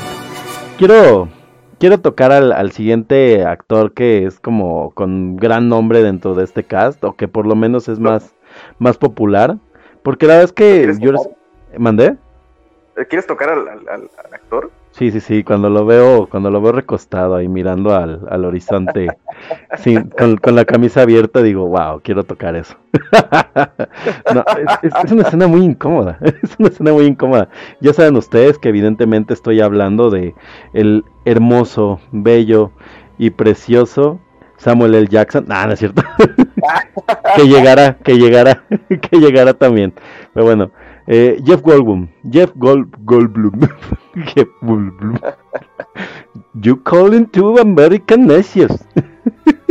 este, este, pola- este programa no es. Come, come, come back me to, to me at, and shoulders. Welcome to the, to my city. No, esta- vamos a hablar de, del buen Jeff Goldblum, que es otro de los actores que tienen pues más cartel dentro de, de la película, al menos que es más reconocible con, con este con este personaje detestable, adorable de Ian Malcolm. Jeff Goldblum. ¿En qué película piensas además de Jurassic Park cuando piensas en Jeff Goldblum? El día Ya, de la ya. independencia. ya, ya dije Jeff Goldblum. Goldblum, Goldblum. es como hacer burbujas de amor acá. Blum, blum, blum. Con Luis Guerra María Jeff Goldblum, posiblemente, no homo. En el día de la independencia, es, es como la primera que te viene en la mente. No, a mí la mosca. Yo, yo sí La pienso en él y es la mosca 2. Que es, que es el hijo de la mosca, ¿no? No, Sí. es la, es la uno, ¿no? No, la mosca, bueno, o sea, esta mosca es la, la de Cronenberg. Eh, hicieron una... Ah, no, sí es en la 1, ¿verdad? No, espera. ¿Y en la 2 No, es quién que- sale? No sé, pero en la 1 sale él. Sí. La de Copter, sí. Y es el hijo de la mosca el que sale en la 2, ¿no? Que es... La 2 es la que tiene esta maravillosa escena del cuate, el cuate el que lo invierten totalmente este, para, para terminar la película, ¿correcto? Sí, sí, sí, sí. Esa es la dos. Que la 2 realmente esa es la escena de la película y la 1 es, este, es toda la transformación de este Jeff Goldblum en la mosca que está jovencísimo y que se ve pues se ve bien, se, se la compras todavía. Bueno, también en Jurassic Park se ve todavía bastante bien, aunque es, es, es medianamente incómodo. ¿Qué, ¿Cómo lo recuerdas en el Día de la Independencia? Cuéntame, ¿cuál, cuál es tu escena favorita de él en el Día de la Independencia? Es que es, es el mismo personaje odioso de, de la de Jurassic Park, ¿sabes? El, el- el científico que yo lo sé todo y quítense porque no, nadie sabe tanto como yo. este, Además hay un tema en Jurassic Park. Te juro que yo toda la vida cuando era niño no entendía exactamente a qué caramba se dedicaba él. Se supone que él estudia la teoría del caos, no es un matemático. Pero tú Así piensas es. que es como otra cosa, o sea, no, no tienes como, como muy claro exactamente qué es a lo que se dedica. Y sí, literalmente es un cuate que aparenta que sabe de todo, de todo. Ya, ya platicaremos en nuestros, en, en el, en el, en, en, eh, un poquito en el resumen breve de la película, de algunas escenas de Jeff Goldblum. Evidentemente vamos a hablar de mi escena favorita Jeff Goldblum, que, que tiene, que tuvo, ¿no? Te, sigue existiendo el monumento, solo fue algo de arte, este, que, que se destruye con el tiempo. ¿Recuerdas? Creo que, creo que, que ya no existe, pero ah, te la Pero lo tuvo, lo tuvo ahí, te podías, te puedes acostar en su pecho. De, de hecho es el meme, ¿no? Que lo ponen ahí, pero bueno, ya hablaremos de eso. Entonces en el Día de Independencia lo recuerdas por porque era así el, el doctor Ian Malcolm, pero, pero peleando contra una lagartija gigante, contra una iguana. Exactamente, sí, sí, sí. Es que tiene un tema, ¿no? Con los monstruos, si no se convierte en uno, este, pelea contra ellos. Bueno, ni pelea, nada más está ahí. Porque además Pues es que sí, sí va en la nave, o sea, Bueno, eso sí, sí. Se, sí se la fleta, sí se la fleta de que, pues, el... el Bueno, en ese- huevo, En el día de la, de la independencia todos se suben a la nave, incluso el presidente. en la ONU no he visto la nueva, pero supongo que no, no tiene cosas tan memorables. Aunque mi escena favorita del día de la independencia es cuando le dice, he vuelto, hijos de... muy buena.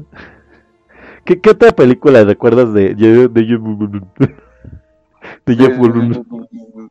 Eh, pues, eh, obviamente, los Guardianes de la Galaxia. Muy bien. Guardianes de la Galaxia. Espera, espera, espera. ¿en dónde- ¿Quién es Jeff Goldblum en Guardianes de la Galaxia? No me acuerdo ahorita. Eh, Grandmaster, de hecho, también sale en Thor, en Ragnarok. Ah, tienes toda la razón, es este cuate que, que está como organizando los juegos, ¿no? Que normalmente es Jeff Goldblum, pero del espacio. Jeff Goldblum Exacto, en el sí, espacio. Jeff Goldblum de- del espacio. Tiene- Es que sí, o sea, Jeff No, es... Ah, necesito a alguien mamón, incómodo, pero lo suficientemente agradable como para que me moleste, pero no me incomode tanto. Porque hay actores que tienen este rango actoral de inmamable que son muy incómodos. ¿Sabes quién, este, quién está en ese rango actoral? Ajá. sé que la gente me va a odiar, pero a ver si estás de acuerdo conmigo. Hay un cuate que se llamaba Leaf antes, pero ahora se cambió, se cambió su nombrecito. Y le van a dar un Oscar seguramente. ¿Ya sabes de quién te estoy hablando? Eh, Joaquito. Joaquin Phoenix. ¿Estás de acuerdo o no? Ya o no hay. Sí, eh. sí, sí, sí, definitivamente. Eh, ah, Pero eh, no sé, siento que últimamente lo están intentando reivindicar demasiado. es que el problema y la diferencia con Joaquín Phoenix es que Joaquín Phoenix es un actor que supone que es de método, pero todos sus personajes son un mamón. Pero tampoco se me hace como que, o sea, es un buen buen actor. Ah, no es maravilloso. O sea, o sea, es- pero está años luz en la actuación de Jeff Goldblum. Jeff Goldblum solo sale de Jeff Goldblum. O sea, Joaquín Phoenix sí te puede vender otro personaje. En Sí. eh, es totalmente otro personaje que no es el, el Joker, pero él sí tiene esta aura de, güey, es que eres inmamable. O sea, me caes muy bien, pero eres inmamable. sí, ¿Me es un poco insoportable. Es un poco insoportable. O sea, y, y curiosamente Joaquín Phoenix como, como ser humano, como Joaquín Phoenix, es, es complicado. O sea, él, él realmente ve sus entrevistas y todo.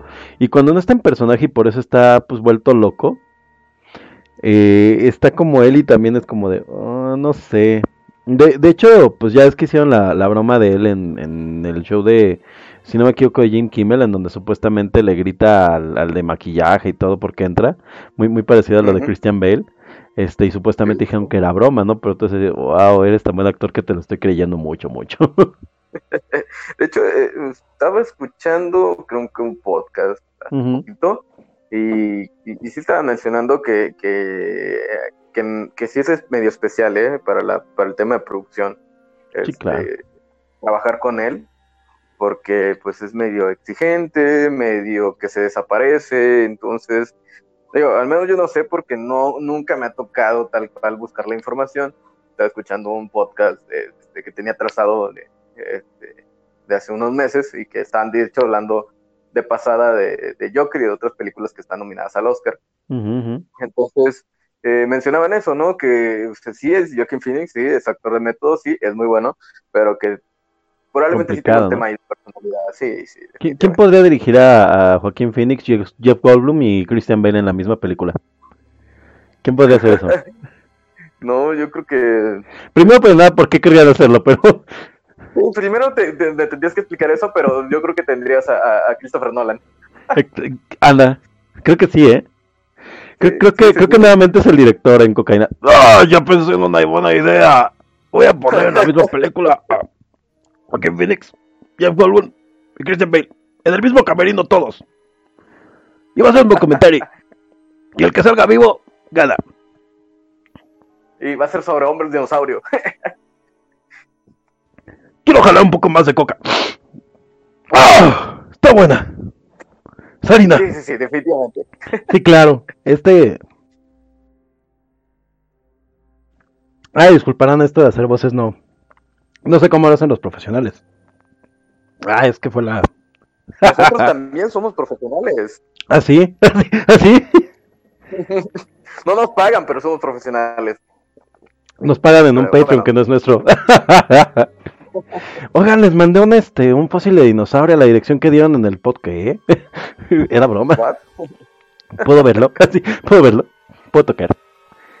Sí, caray, no, la verdad es que sí, sí se me acaban de ocurrir así esos tres actores para, para, perdón, eh, sí, sí me, me excedí un poco con mi interpretación. Es que también soy actor de método.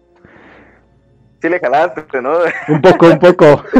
no, no es cierto, no, niños, no, no usen No, drogas, nada, está mal. Vamos a censurar esa parte. No, yo puro cafecito. Cafecito en mi taza de, de Homerito Simpson. Made by. No, al rato, al rato hago los anuncios.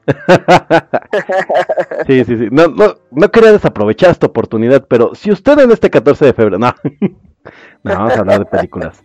En fin, este. Jeff Goldblum. Jeff Goldblum. Jeff Goldblum fue el primer actor que regresó a la, a la saga de Jurassic Park cuando hacen estas de Jurassic World. Creo que, creo que él está como menos peleado con las películas, ¿no? O sea, como que creo que a todos, a los demás actores, sobre todo, bueno, a, a este actor principal, ahorita no recuerdo el nombre, ahorita vamos a tocarlo. Muy rápido, la verdad, muy rápido. Sí. Este, películas. ¿mandé? Tendrá como dos películas más, ¿eh? Recordable, sí. Sí, no, Jeff Goldblum hasta eso tiene, tiene de los que tienen como la carrera eh, más, este, más sólida de, de este cast. Y obviamente Samuel L. Jackson, pero el problema con Samuel L. Jackson es que su progreso, bueno, y este, el, el actor que, que hacía, a- se llama Neil, el, el gordito. Ah, sí, sí, sí, sí. Él también tiene ahí varios, varios, varios papeles, pero se, se, se murió como, bueno, se murió actualmente ya hace un tiempo porque bajó de peso, si no recuerdo mal. Y Hollywood, hay, hay cosas que, que no les perdona a los gordos como bajar de peso y querer seguir siendo graciosos. Puede ser un gordo deprimido, pero, bueno, puede ser un ex gordo deprimido, pero no puede ser un gordo gracioso.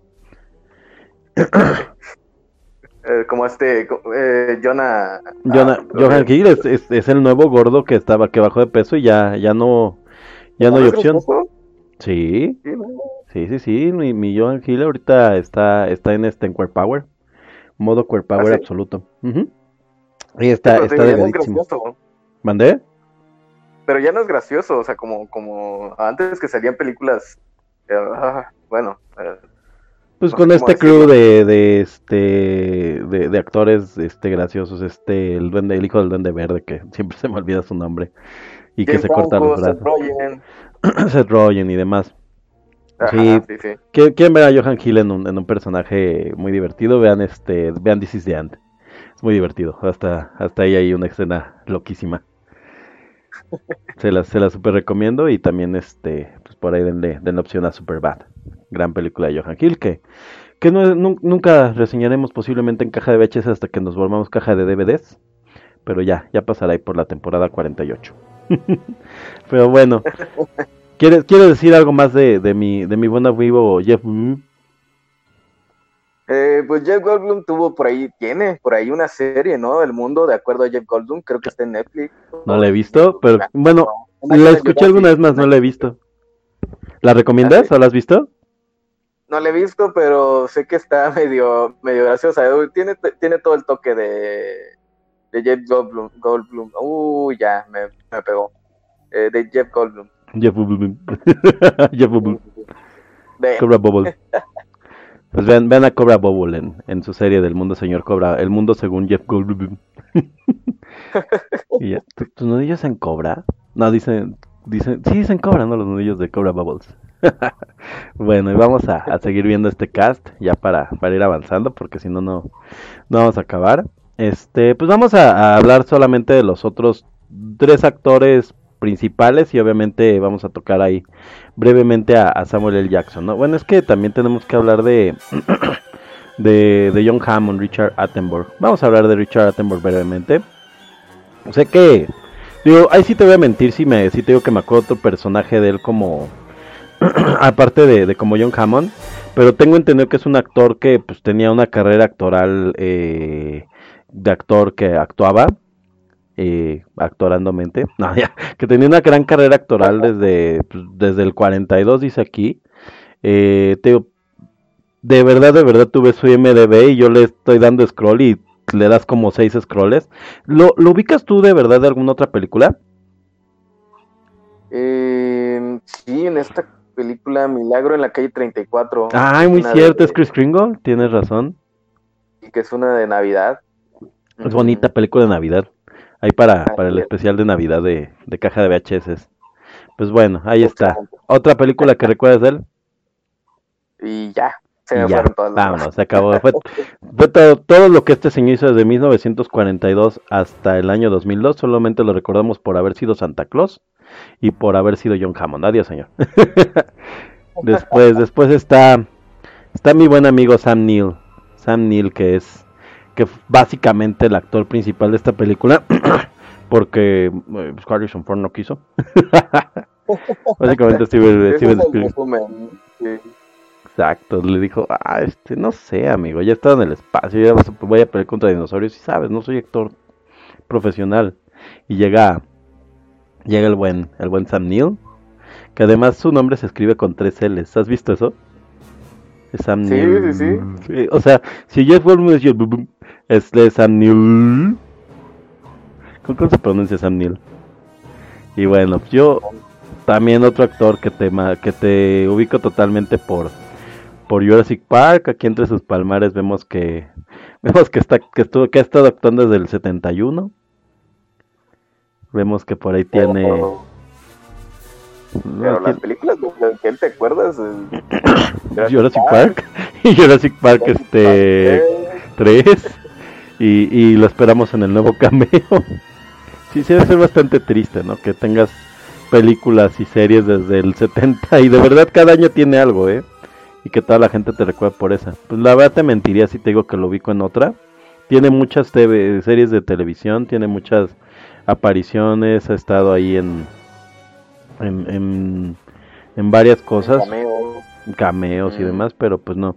Fue de todo este cast de actores es el que creo que más estaba peleado con el con el personaje y pues es obvio, ¿no? O sea, no logró brincar la barrera que logró un un este un Harrison Ford de brincar su personaje hasta cierto punto y poderse volver un actor pues trascendente. Además ya le llega el protagonista de Jurassic Park muy grande, creo que debería estar ya entrado casi en sus 40 años, y no es que pasándolos.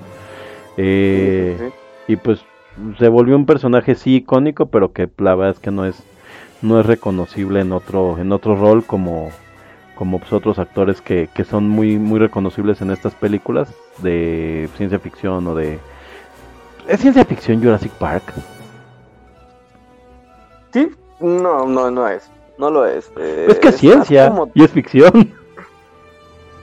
eh, técnicamente sí. El problema es que sí existe la tecnología para hacer ciertas cosas, ¿sabes? Bueno, kind of that, o sea, sea, ahí, ahí es importante de checarlo. Eh, sabemos que, que esta tecnología, pues para hacer una clonación existe, pero al día de hoy no se ha descubierto la, este, bueno, eh, realmente sangre de dinosaurio que sea hábil para, para hacer este clonada, porque pues básicamente todo lo que es la cadena genética muere en, en una cantidad de años que, que no es, eh, vaya, Que no es viable. que no es viable, exacto. A lo mucho vamos a poder clonar algún día un mamut y se va a morir como a los dos minutos, pero bueno, lo vamos a clonar. Porque nos gusta jugar a ser Dios. Porque no vieron Jurassic Park.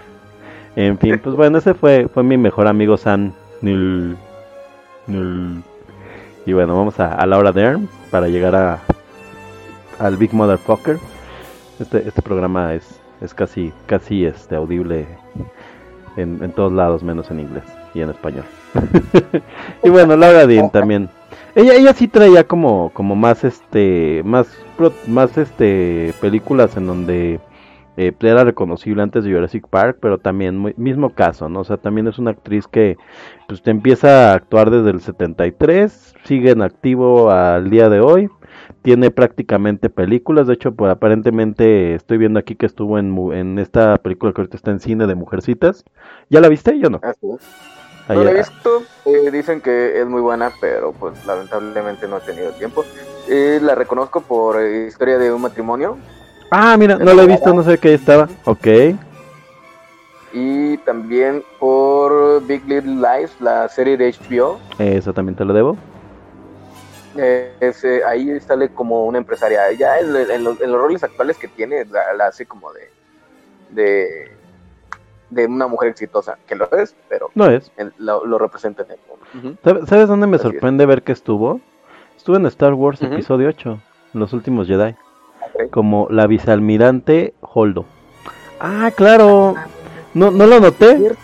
No lo noté cuando lo vi, está muy, sí, cabello morado y todo. Híjole, qué mal, porque sí es un personaje que creo que Sí, sí, sí. no, no lo odiamos tanto como la China, pero sí fue así como, guay, ¿por qué? No existe, nunca la habíamos visto, ¿quién es? De- estás hablando de que Leia, pero tiene un hijo, pero bueno, podría haberlo hecho, pero, wow. No estoy en contra, pero wow, no lo esperaba. Juay, juay, juay, juay el cabello morado.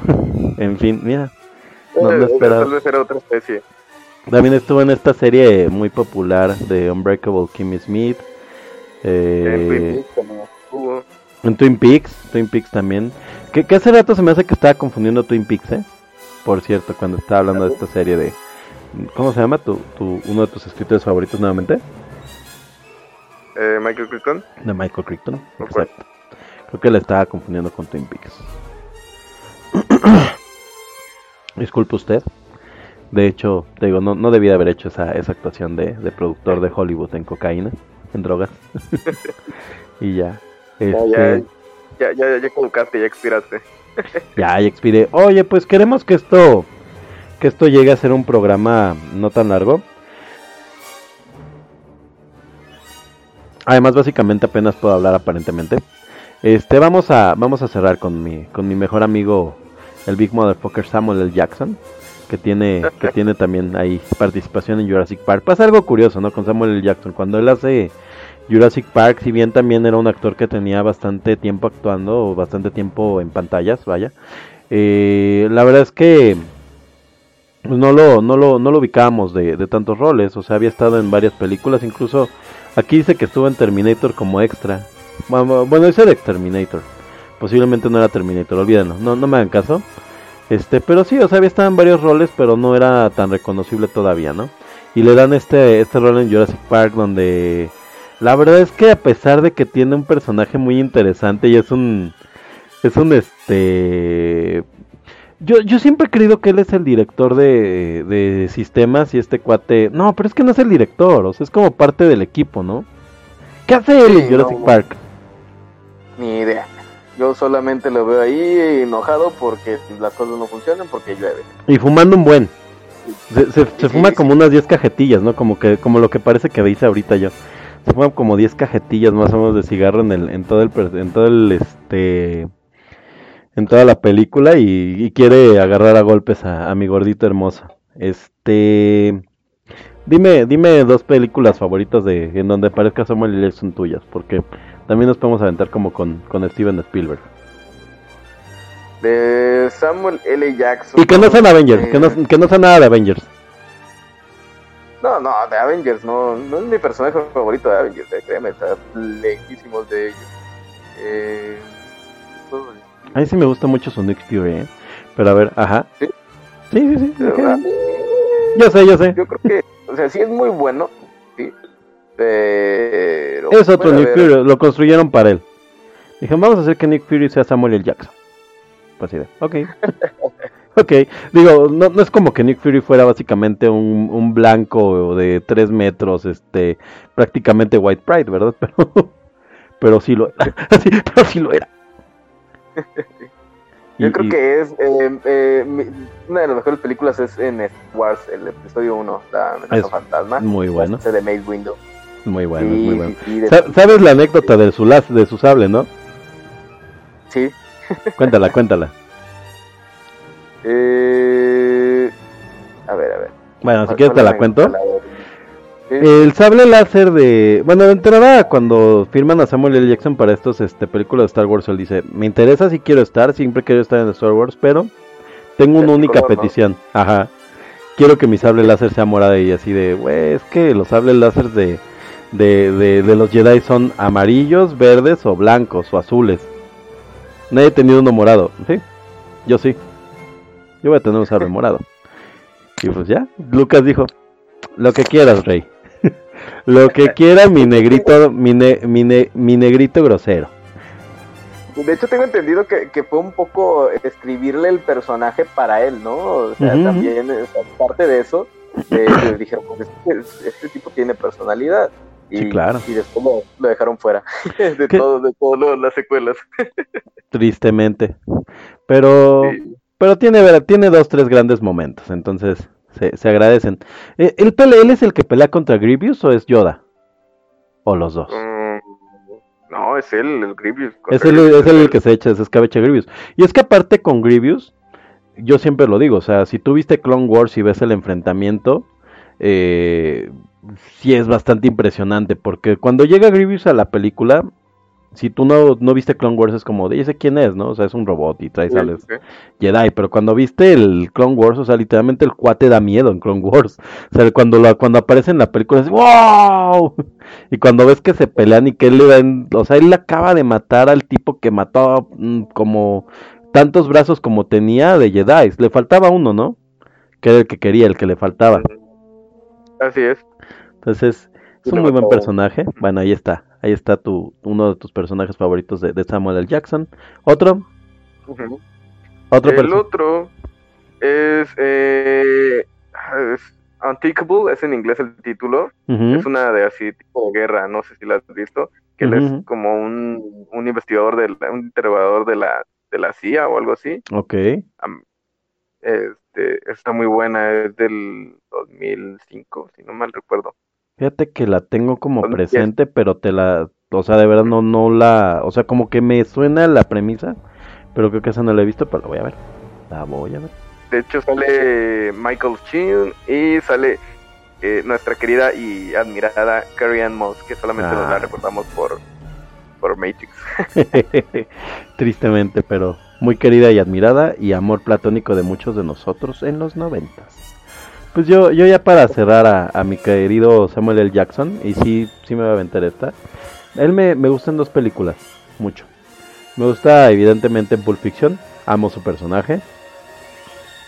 Sí soy muy, muy, muy fan de todo su caminito de redención que tiene. Me gusta mucho todo lo que hace en su arco.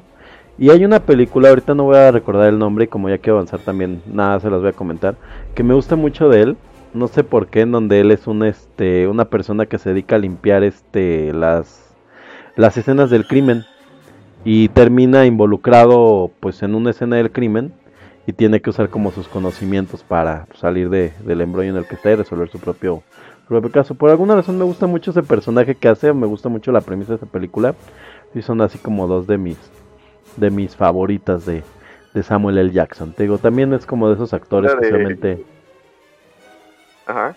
Ah, no, te escucho, te escucho. Es la- es la de Cleaner, ¿no? Ajá, Así es, me parece que tal cual así se llama. Sí, esa Sí, me gusta sí. bastante. Y la verdad es que es una película de esas que vi como dos veces y se me quedó como muy presente. Y bueno, nada más quería que, que tomáramos en cuenta este Wayne Knight. Wayne Knight que como saben pues él venía de, de hacer sitcom. Eh, venía de, de, de tener este personaje en... Hijo, me, me van a matar, pero ahorita no me puedo acordar cómo se llama la serie en la que se le ubico mucho a este personaje porque volvió pues como una especie de, de sello personal esta forma de actuar de ser un gordo cínico mala onda. Y pues tal cual lo, lo transfirieron. De Seinfeld perdón de Seinfeld. Es este es Newman en Seinfeld y es este este gordo cínico malvado. Y pues de ahí para para adelante no como como créditos breves fue tanto en Tarzán que la verdad es que no no lo no lo no no le sacan provecho a, a este personaje que, que, que tenía pero ¿sa- ¿sabes, ¿sabes quién es Wayne Knight en, en inglés? y a lo mejor tú no lo tienes presente pero estoy viéndolo aquí me sorprendí y sí me casa totalmente es el coleccion es el coleccionista de Toy Story 2 Ah, sí, sí, sí es cierto. Y es, y es él, es este, es este personaje despreciable. Tien- tiene, tiene un cast de gente un poco despreciable Jurassic Park, ¿eh? Sí, es... ah, Adorablemente es- es despreciable. que el, el pe- el personaje, no solo despreciable, desechable de Jurassic Park. Ajá. Y es, y es adorablemente despreciable, o sea, nunca quieres que gane, pero sí quieres ver cómo, cómo pierde. Así es.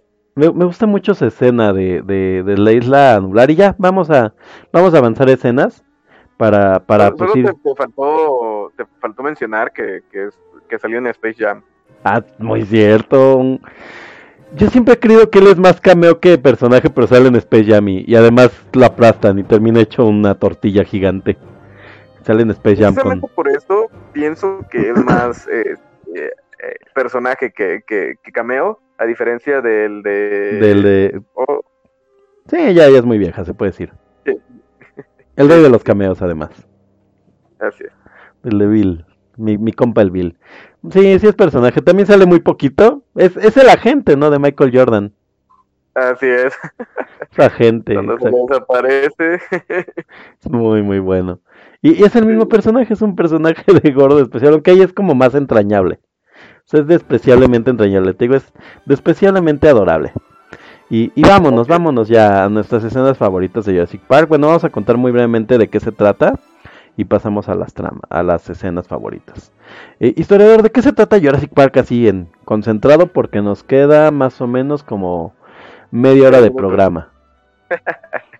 Eh, pues básicamente Jurassic Park trata de los humanos jugamos a ser Dios y queremos este traer a los dinosaurios a la vida. ¿sí? Exacto. Eh, un, un millonario, multimillonario, yo- eh, John Hammond, eh, se le ocurre que la mejor idea para hacer un parque temático es traer dinosaurios vivos.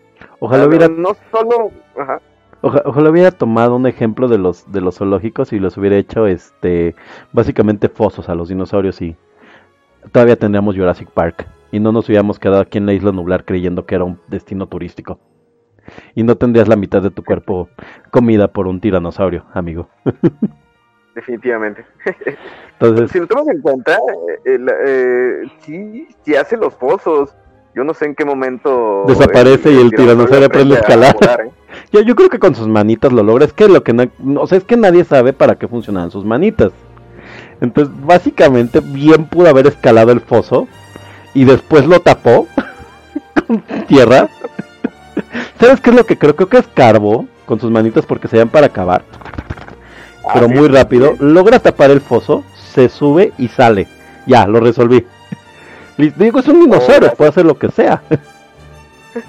o sea, si tuvieras el esqueleto de un demonio de Tasmania, eh, sabrías que son el demonio de Tasmania. ¿Ves que son la cosa terrible que te puede básicamente devorar días? No, esto es un perrito hermoso.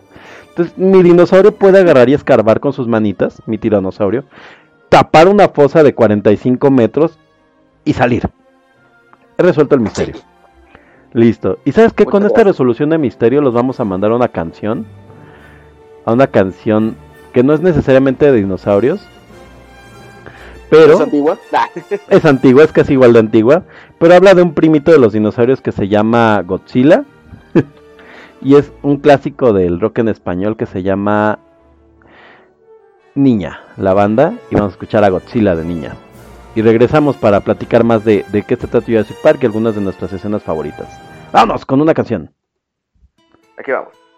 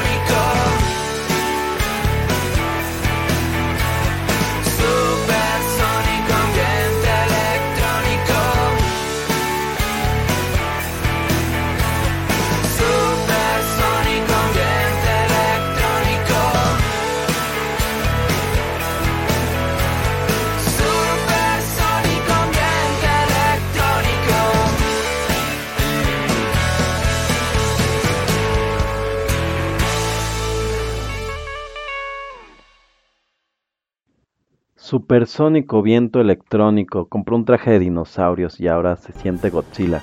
Historiador, ¿cómo bailaste esta pavana renacentista? ¿Lo hiciste bastante procesional? Así es, sí, todo, todo Toda la acuerdo al- procesión ahí, así es, y todo, todos bailando al mismo son. al mismo son, esta pavana renacentista del siglo XVI. Con, con, con unos este, eh, vecinos tuyos, ¿no? Con unos, con, con gente de ahí de tus rumbos, niña, que eran, que eran rejísimos, de Monterrey, Monterrey. ¿Lo- ¿Los, los conocías de antes o, o, o ni siquiera te llegaron ahí? A niña. No, no, hombre, ni siquiera, ni siquiera me habían llegado.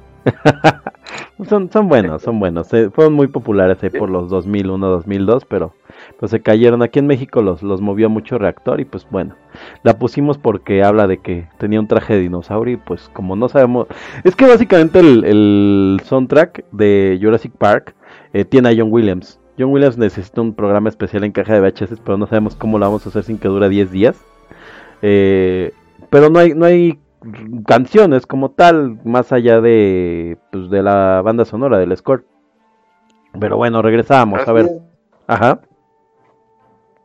Lamentablemente, bueno, no lamentablemente, No, es maravilloso. porque sí, al contrario, o sea, ya, ya casi últimamente no se hacen tantas películas en las que se se, eh, se haga una banda sonora tal cual, sino que usan más bien la, la música, eh, son canciones clásicas o canciones que, que se están escuchando Todos recientemente. quieren hacer Guardianes de la Galaxia. Así es. Musicalmente, actualmente, todos quieren hacer Guardianes de la Galaxia o Breaking Bad. Sí, sí, sí. Es triste. Creo que, creo que digo, para, para no dejar a, a John Williams eh, de lado en Jurassic Park, sí sería muy bueno comentar a, eh, dos, tres puntitos de, de él. eh, pero creo que el más importante, y no sé si estés de acuerdo conmigo, es que si bien John Williams con su música siempre eh, es icónico y siempre es eh, recordable, hay algo muy importante en la película de Jurassic Park con su, con su banda sonora y es que es de verdad un personaje. De verdad es un personaje, es creo que muy similar al efecto que logra con Tiburón, eh, en donde la música ya te alenta, ya, perdón, ya te, ya te este, previene de qué va a suceder, aunque no sabes por dónde veni- por dónde viene. O sea, eh, cuando empieza a sonar la música de tensión, sabes que algo va a pasar con los dinosaurios. Cuando empieza a sonar la música, este, eh, eh, eh, para maravillarte, de verdad creo que uno de los grandes momentos de Jurassic Park es justamente cuando empiezan a ver los dinosaurios y suena, y de hecho en este momento estamos escuchando de fondo el tema principal, eh, y, y- y te das cuenta, ¿no? Que, que estás a punto de ver algo, algo sorprendente. Así es. Sí, te, te mete mucho en la película el- la, la música. No. eh, logra lo que, por ejemplo, en las películas de terror hemos un poco, que ahorita es como que el Scarjum, ¿no? De asustarte con el subidón de, de, de volumen de repente, ¿no? Eh, al contrario, en- en Jurassic Park te, te produce esa tensión. Inclusive yo recuerdo de niño, eh, o sea, la primera vez que la vi tenía como 6, 7 años. La segunda vez que la vi era como que ya sabía que iba a salir el dinosaurio. Y, y me daba un poco de miedo, ¿sabes? O sea, me gustaba, no la dejaba de ver, pero me daba un poco de miedo porque este, te- te- la, la música te envuelve y te forma parte de esa tensión. Sí, claro, y sí, y sí de verdad hay, hay, hay una tensión este, pues que casi casi se puede tocar gracias a la música, gracias al, al, al efe- a los efectos de sonido. Ya ya en una en un programa anterior más o menos platicamos acerca de este rugido del tiranosaurio que lograron eh, pues mezclando una serie de, de, de animales eh, y entre la música y, y- y vaya la, la mezcla de audio te metes en este nivel de tensión y te digo, o sea, puedes pasar por la sensación y la verdad es que sí, o sea, sí son, sí, sí es la música ideal para cada momento específico de, de, de lo que va sucediendo en la película. Eh, historiador, no quiero, no quiero, este, pues vaya, no, no llegar a que podamos platicar un poco más acerca de, de, la película y de, la, de la trama. Me gustaría eh, retomar un poquito esta parte, ¿no? De, de, qué, de qué va la película, como decíamos, ¿no? O sea, estamos hablando de, de que en Jurassic Park, pues bueno, un, un multimillonario que es John Hammond, eh, tiene esta idea, ¿no? De tener un parque, de tener este este parque lleno de dinosaurios y además pues logra tener la tecnología para hacerlo eh, y pues la película justamente inicia en esto, ¿no? Inicia cuando él empieza a hacer su búsqueda de, de especialistas que avalen su parque. Eh, como recordarás, bueno, la primera escena de la película es cuando pues puedes ver en los matorrales y demás que está pasando algo ahí como un grupo de cazadores o de no sé, o sea, de, gente pues, que, que sabe lidiar con bestias salvajes, no sabes qué vas a ver. Y después ya nos, nos presenta directamente cómo, cómo John Hammond empieza a armar este equipo de expertos que deben de avalar su parque, porque eh, si recuerdas, específicamente pues los inversionistas no están seguros eh, los inversionistas de Wall Street que de hecho él se queja amargamente eh, de, de- si el parque debe ser y le piden que traiga a, a especialistas. Por ende pues trae un paleontólogo que, que son trae paleontólogos que es esta que es, que es este hombre y mujer este oh, voy a voy a voy a voy a pecar Cu- ¿cuál, cuál es el nombre de sus personajes? Es. Ah, A ver, vamos a, a recordar los personajes, ¿cómo se es llama? Alan Grant. Alan Grant, exacto. La doctora, la doctora no me acuerdo. La doctora no es Ellie. De hecho, Ok. así es, no, no veo si tiene apellido como tal. Ellie, tal cual. Le- no, no, no tiene apellido aparentemente. Es raro, ¿no? Porque pues, todos tienen... todos Ellie tienen- Settler. ¿Ellie qué? Ellie Settler. Settler. Ah, sí, de hecho le dice doctora Settler casi todo el tiempo. Y bueno, trae, Sí, sí, sí. trae, trae este mix, ¿no? De, de expertos que son dos paleontólogos, es este, es un abogado, si no me equivoco, eh, que bueno, ahorita buscaremos el nombre del abogado, y a este Ian Malcolm, ¿no? Que es el, que es el experto en la teoría del caos, porque básicamente lo que le están diciendo es que todo va a salir mal, y él dice que sí, y él dice, che. Y lo Sí, peor sí, es sí, que él esperaba que él estuviera como de su lado, ¿no? Él esperaba, es. los, él esperaba paleontólogos enojados por revivir dinosaurios y presentarlos como una atracción. Y este y, un- y una persona, el experto en la teoría del caos, que yo, yo sigo preguntándome si él es un físico, un creo que, o sea, hasta donde entiendo si explican que es un matemático, ¿no? Sí, es un matemático. Es un matemático que tiene ahí el tema de la teoría del caos. Pero. No sé, o sea, creo que, creo que no, no era tan necesario que él estuviera ahí, ¿sabes? Pues no, Este, y, y más con, con la personalidad tan chocante que tiene contra los demás personajes y además que es un personaje muy curioso, ¿no? Porque es como una especie de rockstar. De hecho, tal cual se lo dice. Eh, dice, yo, yo traigo este científicos y usted me trae una estrella de rock, le dice a su abogado. Así es. Me, me gustaría tocar un punto específico en John Hammond, que es algo que me gusta mucho y que desafortunadamente perdimos de forma muy grande cuando, pues además de que el actor fallece, eh, evidentemente pues no podemos tener la repetición de su personaje. Eh, y es que John Hammond se vuelve, y eso tengo entendido que es una diferencia con el libro, tú nos contarás, pero en la película se vuelve un personaje entrañable porque si es una persona rica, si es una persona que quiere pues beneficiarse de, que tuvo la tecnología para hacer un parque de dinosaurios, pero es un soñador y, tiene un monólogo muy muy importante casi al final de la película donde platica, ¿no? Cómo él tenía un circo de pulgas y realmente pues, era un mecanismo para que se moviera todo y la gente pensara que había una pulga moviéndolo como tal en un circo y él lo que dice, yo no quería vender como tal un engaño, sino una ilusión. Y dice, y es lo que yo quería vender aquí nuevamente, ¿no? Y se vuelve absolutamente entrañable. Cuéntanos del John Hammond del libro. Eh, creo que no, no cambia tanto eh, con respecto al, al libro, ¿sabes? Este, creo que es un poquito más eh, entrañable en la película, se ve más la ambición en el, en el libro, pero fuera de eso no... Es similar, ¿no? Pero serán como similar, dos, dos, dos personificaciones, o sea, el John Hammond que vemos eh, en la película que raya en lo entrañable, mientras que el del libro raya en ser más bien biznero. Así es. Perfecto. Pues, pues cuéntanos. Listo, ya, ya más o menos estamos platicando, ¿no? Evidentemente, pues estos científicos llegan a la isla nublar porque van a conocer la nueva atracción y pues, se les presenta todo el recorrido que va a haber eh, en Jurassic Park. Empieza desde, desde esta explicación que es de hecho en animación. eh, y pueden ver, ¿no? El nacimiento de los dinosaurios, estos científicos, y vaya, los, los paleontólogos están impresionados, ¿no? Porque lograron hacer eh, dinosaurios vivos.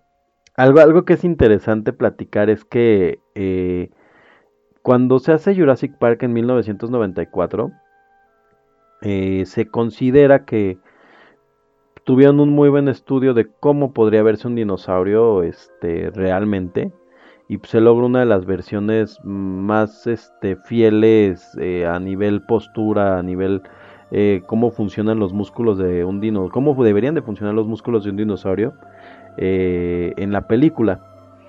Eh, pero para las versiones de Jurassic World se habla de que los nuevos descubrimientos de dinosaurios, bueno, los dinosaurios, pues nos hacen pensar que seguramente tenían plumas, que son más cercanos a una ave que a un, que a un reptil, ¿no? Eh, y Jurassic World nos resuelve una, una incógnita sobre eso, en donde eh, este, este personaje que es el, el doctor, el científico que los crea, que es eh, el científico asiático, ahorita no, no recuerdo el nombre de este personaje, bueno, este, de este actor, dice, ¿no? Que, que realmente, pues, los dinosaurios que están creando están enfocados a lo que pues, las personas esperan ver de un dinosaurio. Entonces, por ende, desde la primera acorde al canon, no estamos viendo necesariamente cómo es de verdad un dinosaurio, sino cómo esperábamos ver un dinosaurio. De hecho, tal cual lo explican un poco en la, en la película, ¿sabes?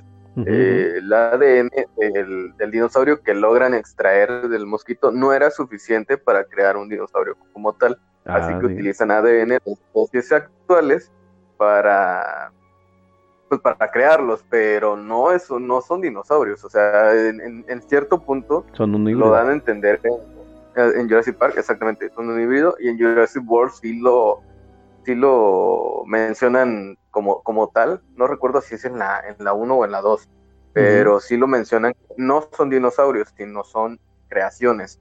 Solamente que el problema con la traducción cuando hacen el doblaje se pierde. Ah, muy bien. Nuevamente Jurassic Park es una de esas películas que en el cine la vi en inglés.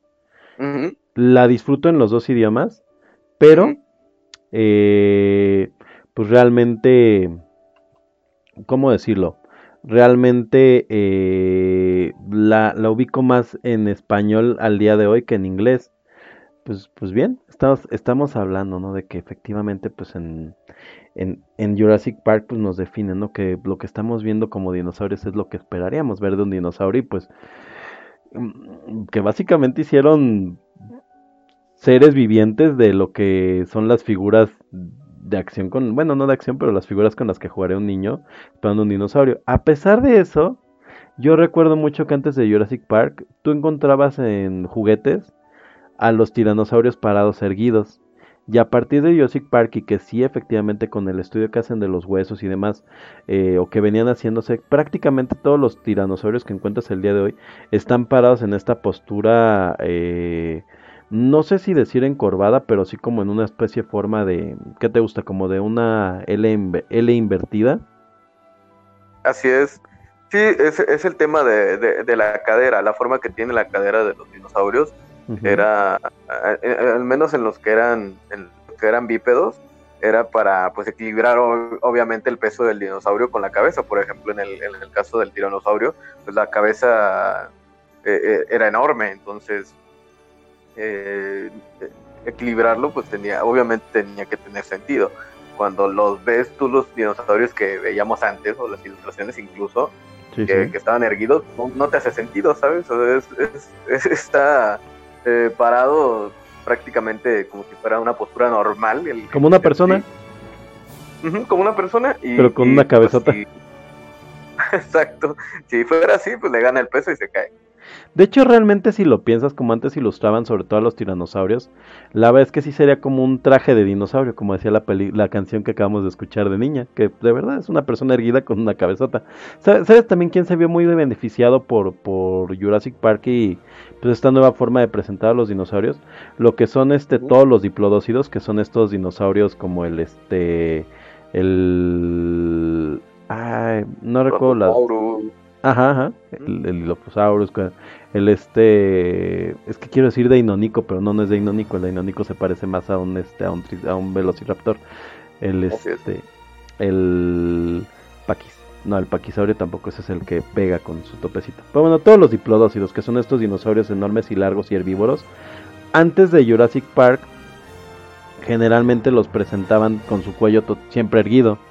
Y nuevamente, ¿no? Dices, es que eso no tiene sentido. Los diplodócidos se mueven más parecido a como cuando tú agarras un lápiz y le "Mira, güey, cómo se, cómo se dobla en el aire. Porque es, lo- es. es el movimiento que hacen, ese movimiento del lapicito. Y por eso son así de largos. Entonces, a partir de, de Jurassic Park, también casi todos los juguetes que ves, ya no los ves con su cuellito tan erguido.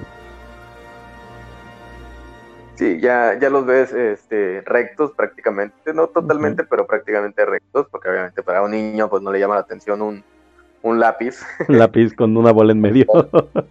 Así es. Entonces, sí, ya, ya son un poquito más, más, más rectos.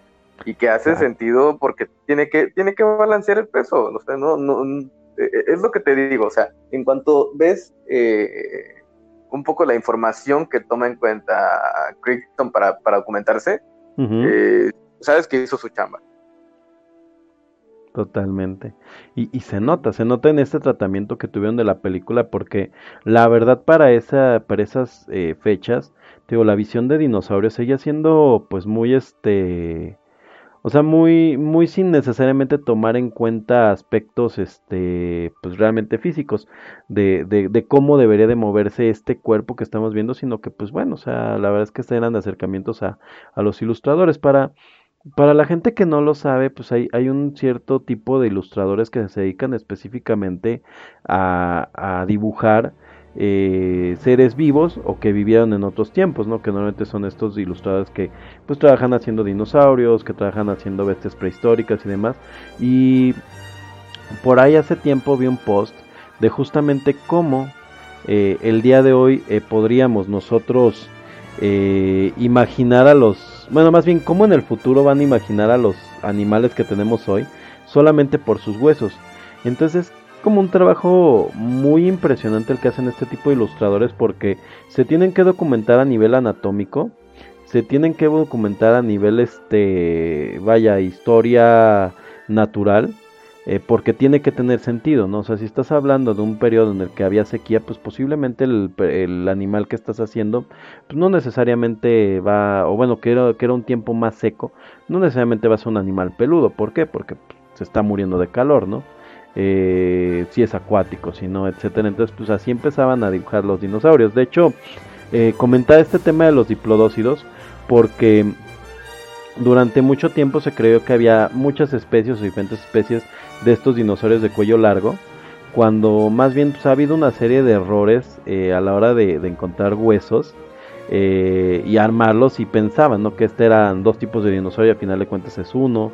Eh, también hablar de los dinosaurios, hablar de que muchas veces los dinosaurios como tal no necesariamente se tienen esqueletos completos para armar un dinosaurio, por eso también son tan misteriosos cómo se movían. A veces solamente encontraban una mandíbula o una pierna y desde ahí dicen, ah, pues seguramente esto se ve como un, este, pues, no sé, como un eh, diplodocus.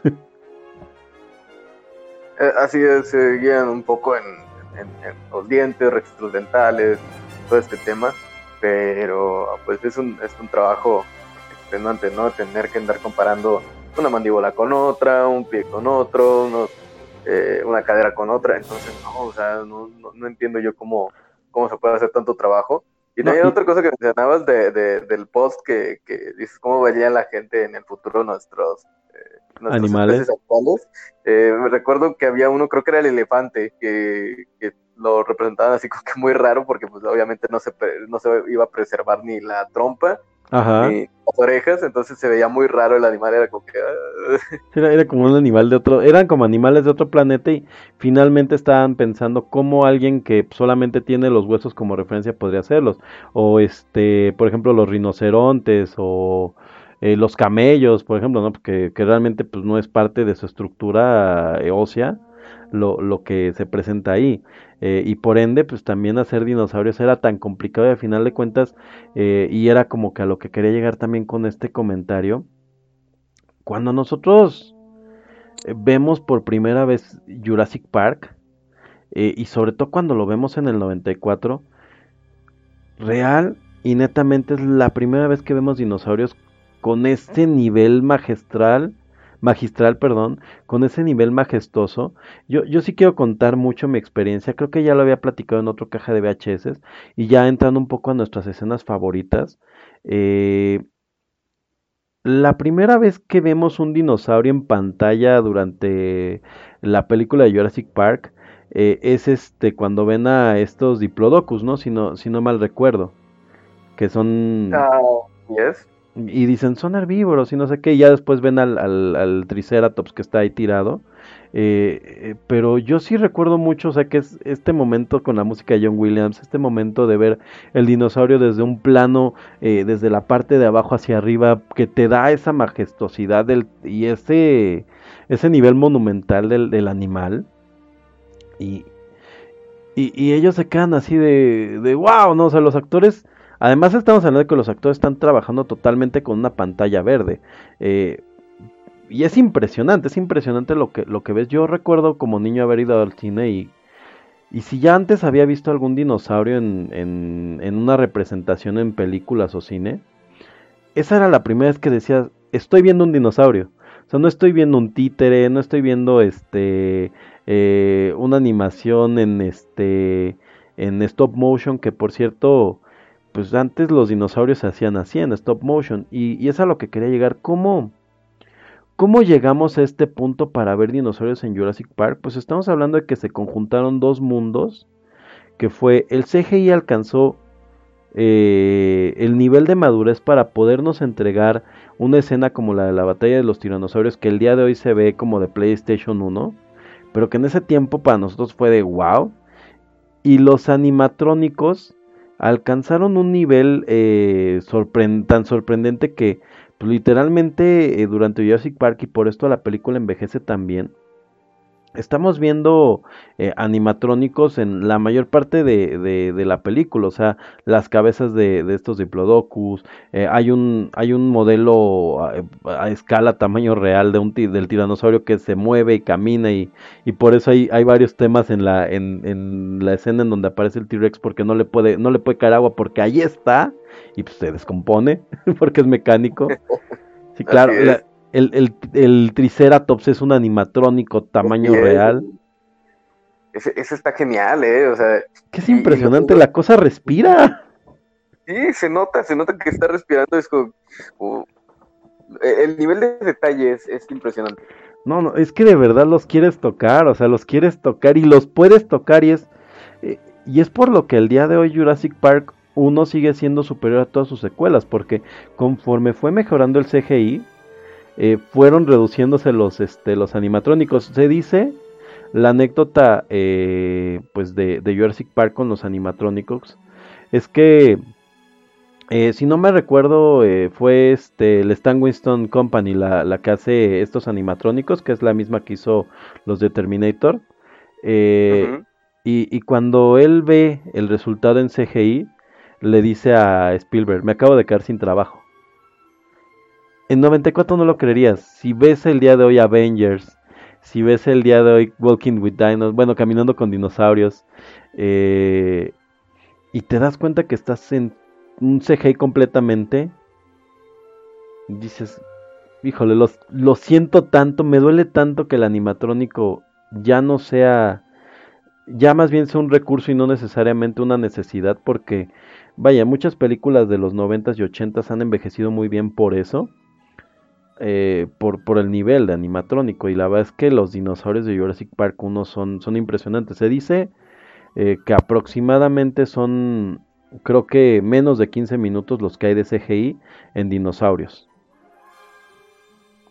Sí, sí, de hecho todo es eh, eh, más de animatrónicos. Hay Velociraptors, hay Triceratops, el T-Rex como lo mencionas, y hay otro. Tan, Tan son animatrónicos los Velociraptors en algunos puntos que eh, está esta infame escena este de, de, los errores en el cine, en donde se ve la manita, ¿no? Cerrando la puerta porque... Eh, o creo no. abriéndola.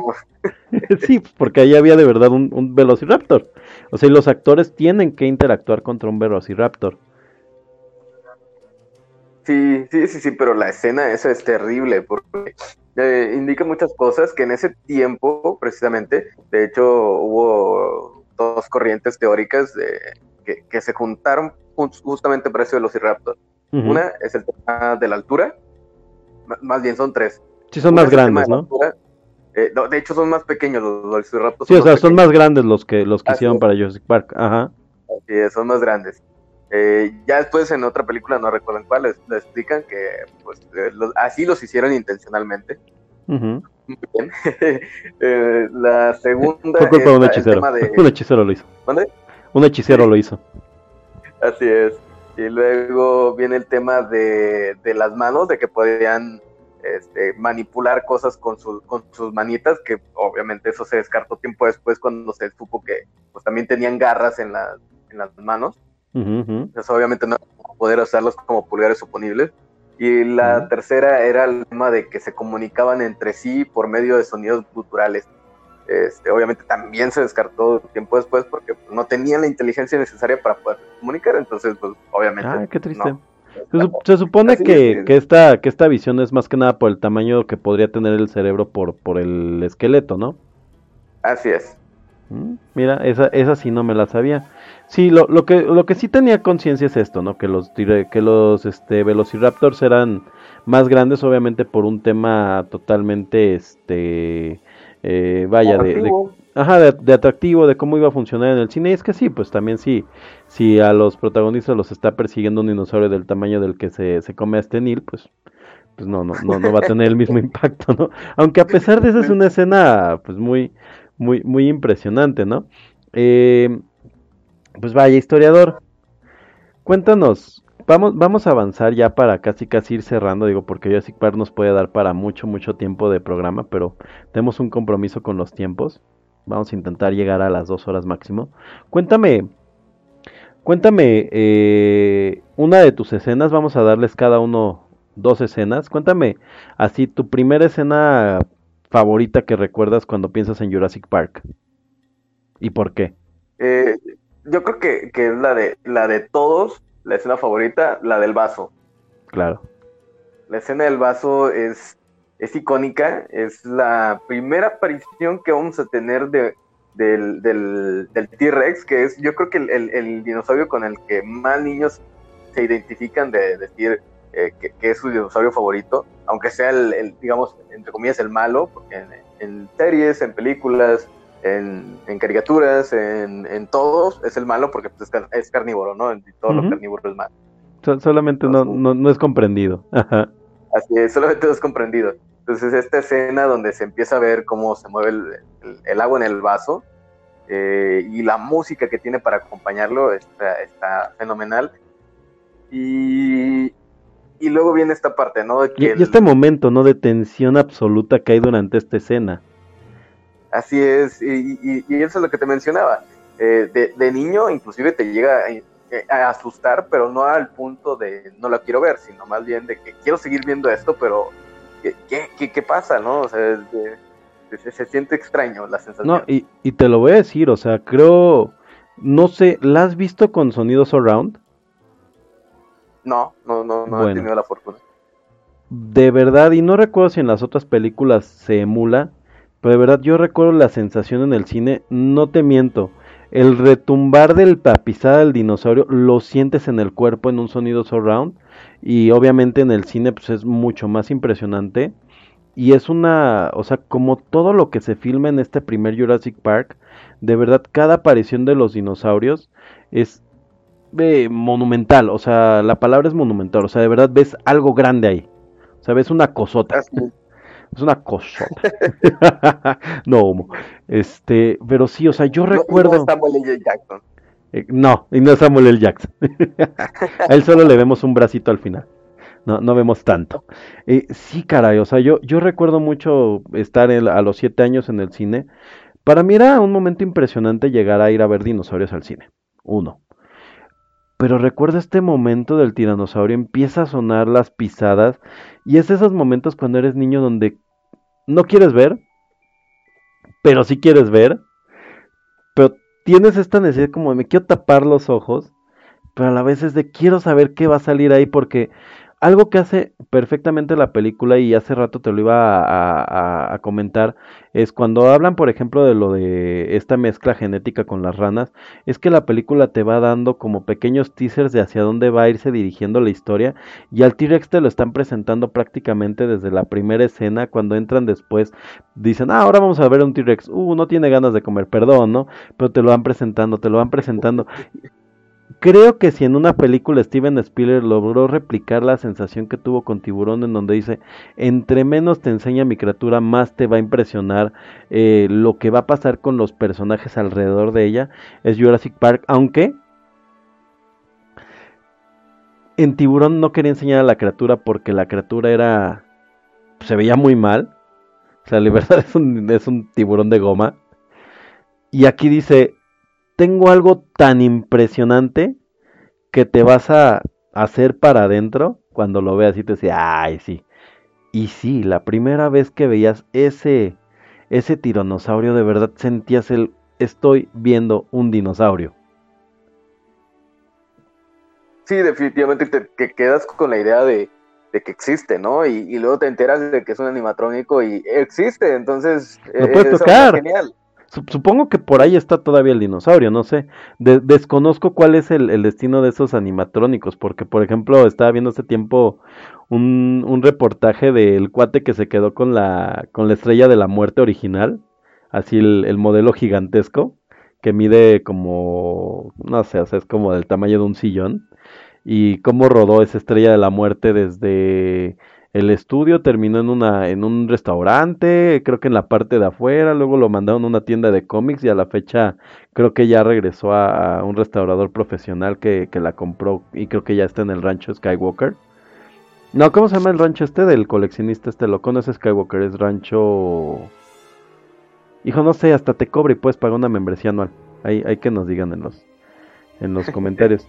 Pero te digo, sa- ¿sabes cuál es el destino del animatrónico de- del dinosaurio, del T-Rex? Que, ojo, y al rato en mis, mis recomendaciones, ese, ese tiranosaurio, el principal de Jurassic Park, se llama Rexy. Y a Rexy lo volvemos a ver en Jurassic World. Ahí nada más para... ¿Eh? Bueno, esa tiranosauria además. Bueno, es complicado, es complicado. Está pasando un momento difícil. Es, es- es algo muy complicado. El, el tema es que eh, el que sí recuerdo que en algún momento leí que aún existía en Universal Studios, eh, en el parque de Universal Studios, era el del Triceratops. Ahí No- está. No, recuerdo. Sí, sí, hace, hace tiempo leí que, que seguía ahí. No sé el del T-Rex. Habría que, pues ni modo, vamos a tener que echarnos una vuelta. Estaría interesante revisarlo, sí. Y es que, y es que es el tema, cuando son cosas muy grandes, finalmente, pues es, es este, es almacenar, y la mayor parte de la, de la utilería de las películas terminaba normalmente destruida. Entonces, entre más grande es más posible que se haya destruido. Por ejemplo, eh, no sé si viste, también hace tiempo salió la nota de que había un dude que tenía la, la nave de, de este, de Alien. Y era una cosa del tamaño de este de, de cuatro de tres cocheras medianitas así de una casa normal.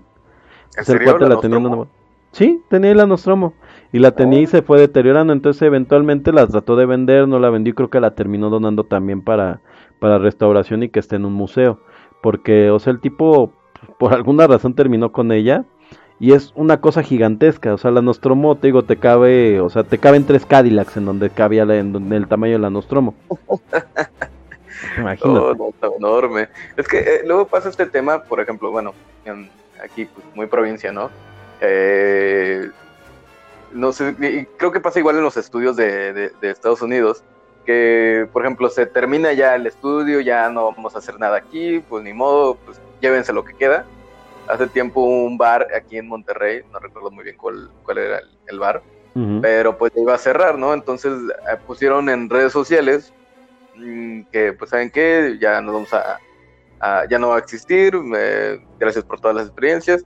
Y pues aquí están las cosas, si se quieren llevar algo adelante. Y hubo gente algo. que llevó los bancos, se llevó, o sea, cosas así. ¿quieres o no las usas, no? supongo.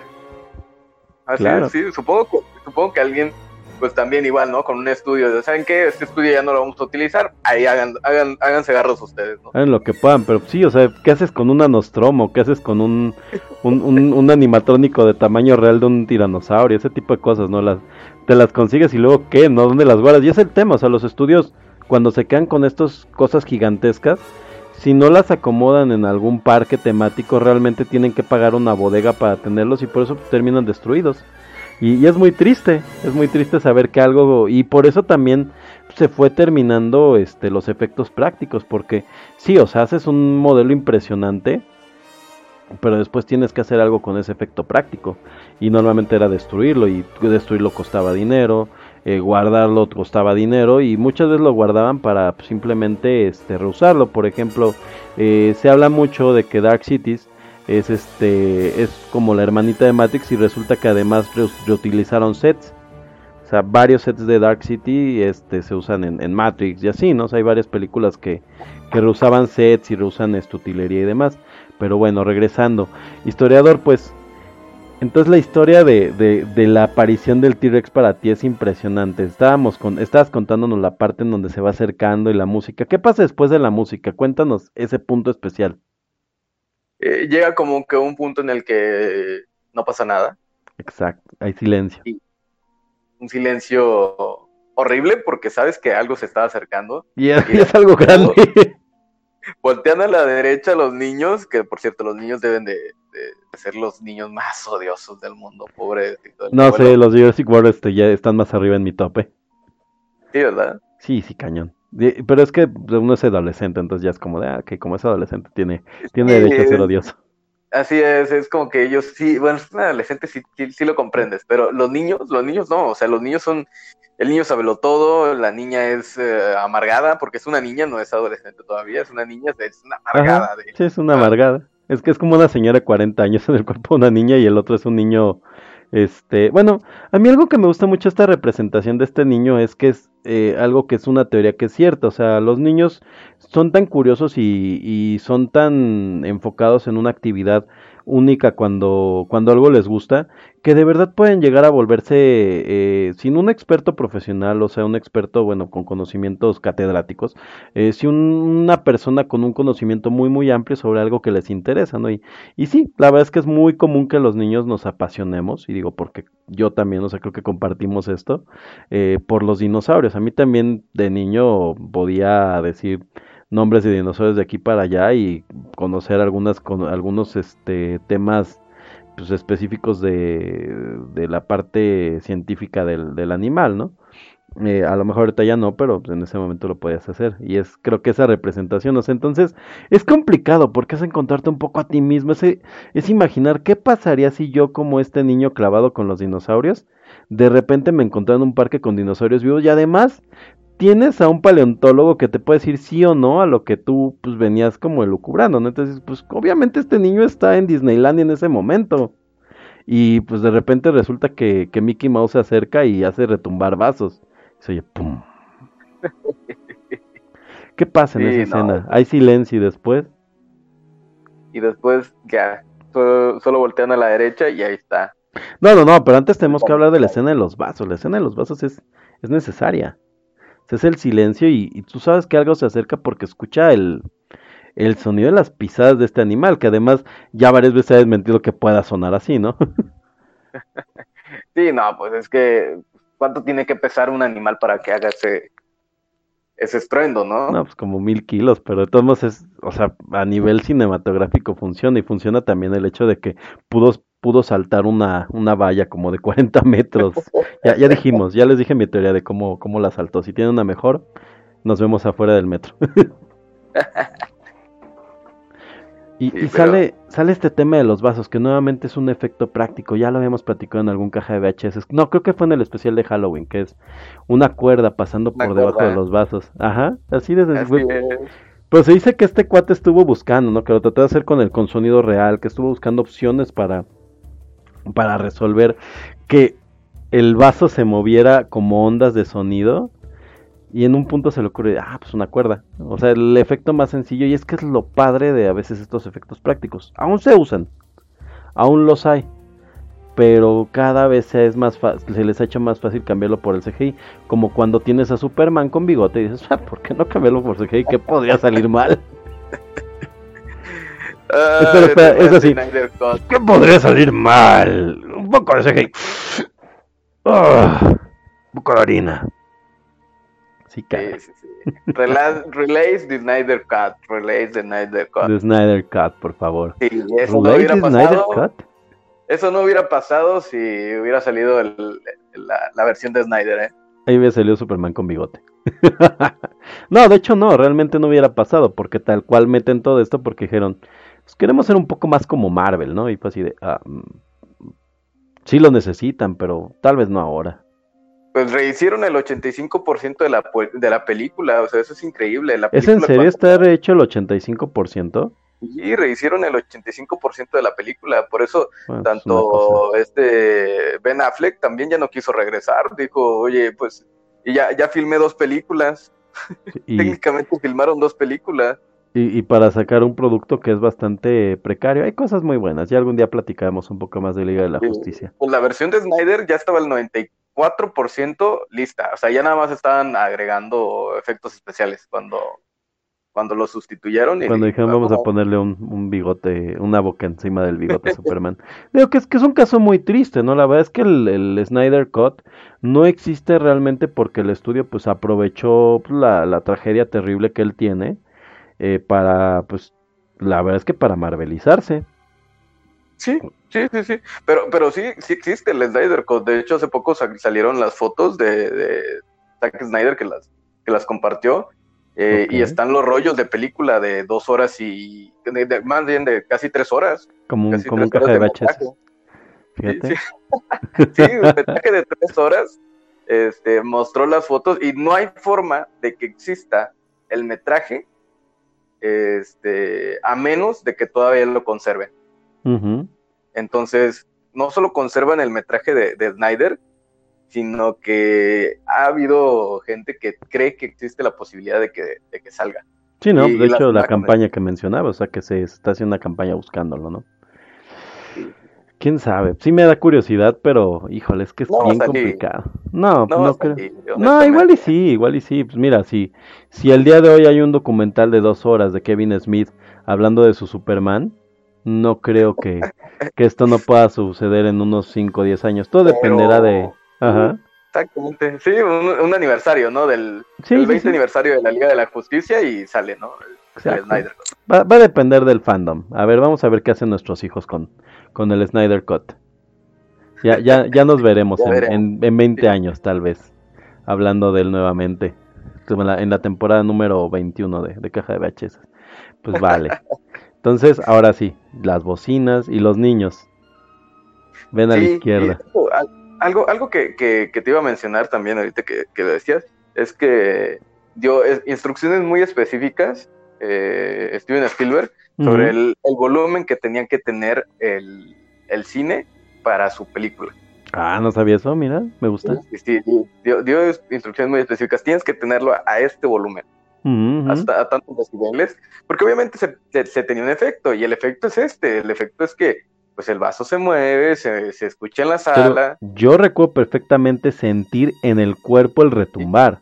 O sea, no te estoy diciendo en mis oídos, en el cuerpo, o sea, en el cuerpo. Yo no recuerdo otra película en el que físicamente en mi cuerpo sintiera el sonido. O sea, obviamente las debe de haber, pero que lo tenga claramente, o sea, o sea, si así de repente estás en una peda y alguien llega y te pregunta, oye, ¿recuerdas exactamente la primera vez que sentiste físicamente el sonido en una película? Le diría, ¿qué? y después le diría, ah, sí, Jurassic Park. Así sería de, ¿qué? El raro, ¿no? El raro del, Exacto, así de- de, la, de la fiesta. De hecho, eh, soy yo, soy yo. Es, es mi, es mi frase, es mi catchphrase para ligar. Oye, ¿recuerdas la, única- la primera vez que sentiste en el, en el cine el, el sonido dentro de tu cuerpo? Quítate de aquí, Ah, raro. Estamos bailando la de la tusa. Pero sí, no, no, no, sí, no, no, no. Sí, no, Qué no, no, modernos somos. qué modernos somos. No, no liguen con, no, no liguen tratando de hablar del sonido, del sonido físicamente. En fin. No, no sabía ese, ese dato que contabas de, de Spielberg dando indicaciones, ¿eh? Me gusta, me gusta.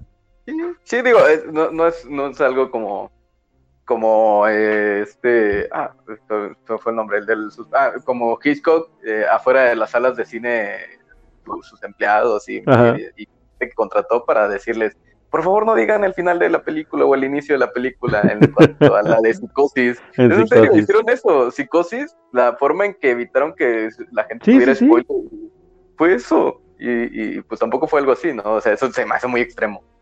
Ay, es que yo supongo que antes como que era más común, ¿no? Platicar esos giros de trama y además porque pues creo que no era como un recurso, ¿no? Todavía no, exi- todavía no existía en, en Night Shyamalan, Shamalama Ding Dong. De, de hecho, el problema de Shamalama Ding Dong es que cada que vas a una película de él, si no tiene giro, es así de, oye, wey, wey, wey, wey, mi giro, ¿dónde está mi giro, bro? No, no sé si hay una película de él sin giro, la verdad, de entrada. No, no, no, no existe. De hecho, si, si existiera, no sería su película. No, sería así de, wow, mi giro. Es como, es como el gran pez de Tim Burton, ¿no? Que fue así como, como su capricho y película más de director perso- a nivel personal. Eh, y a final de cuentas, este, es así, wow, wow, wow, ¿dónde está mi, dónde está lo gótico, Burton? No, no, no, quiero hablar una película de mi padre, los sentimientos, pero mira, hay magia Demasiado, así. demasiado dulce, ¿no? Exacto, es decir, wow, wow, wow, no me lo gótico. Y de todos modos lo hay, ¿no? Pero bueno, es, es, es el más controlado. En fin. Entonces ya los niños ven a, ven a este dinosaurio, ¿no? Cuando, cuando voltean a la izquierda. Y aparte, eh, es, es cuando está comiendo ya la gelatina que empieza a temblar en, es- en esta escena del dinosaurio. Ahorita sí no lo tengo presente.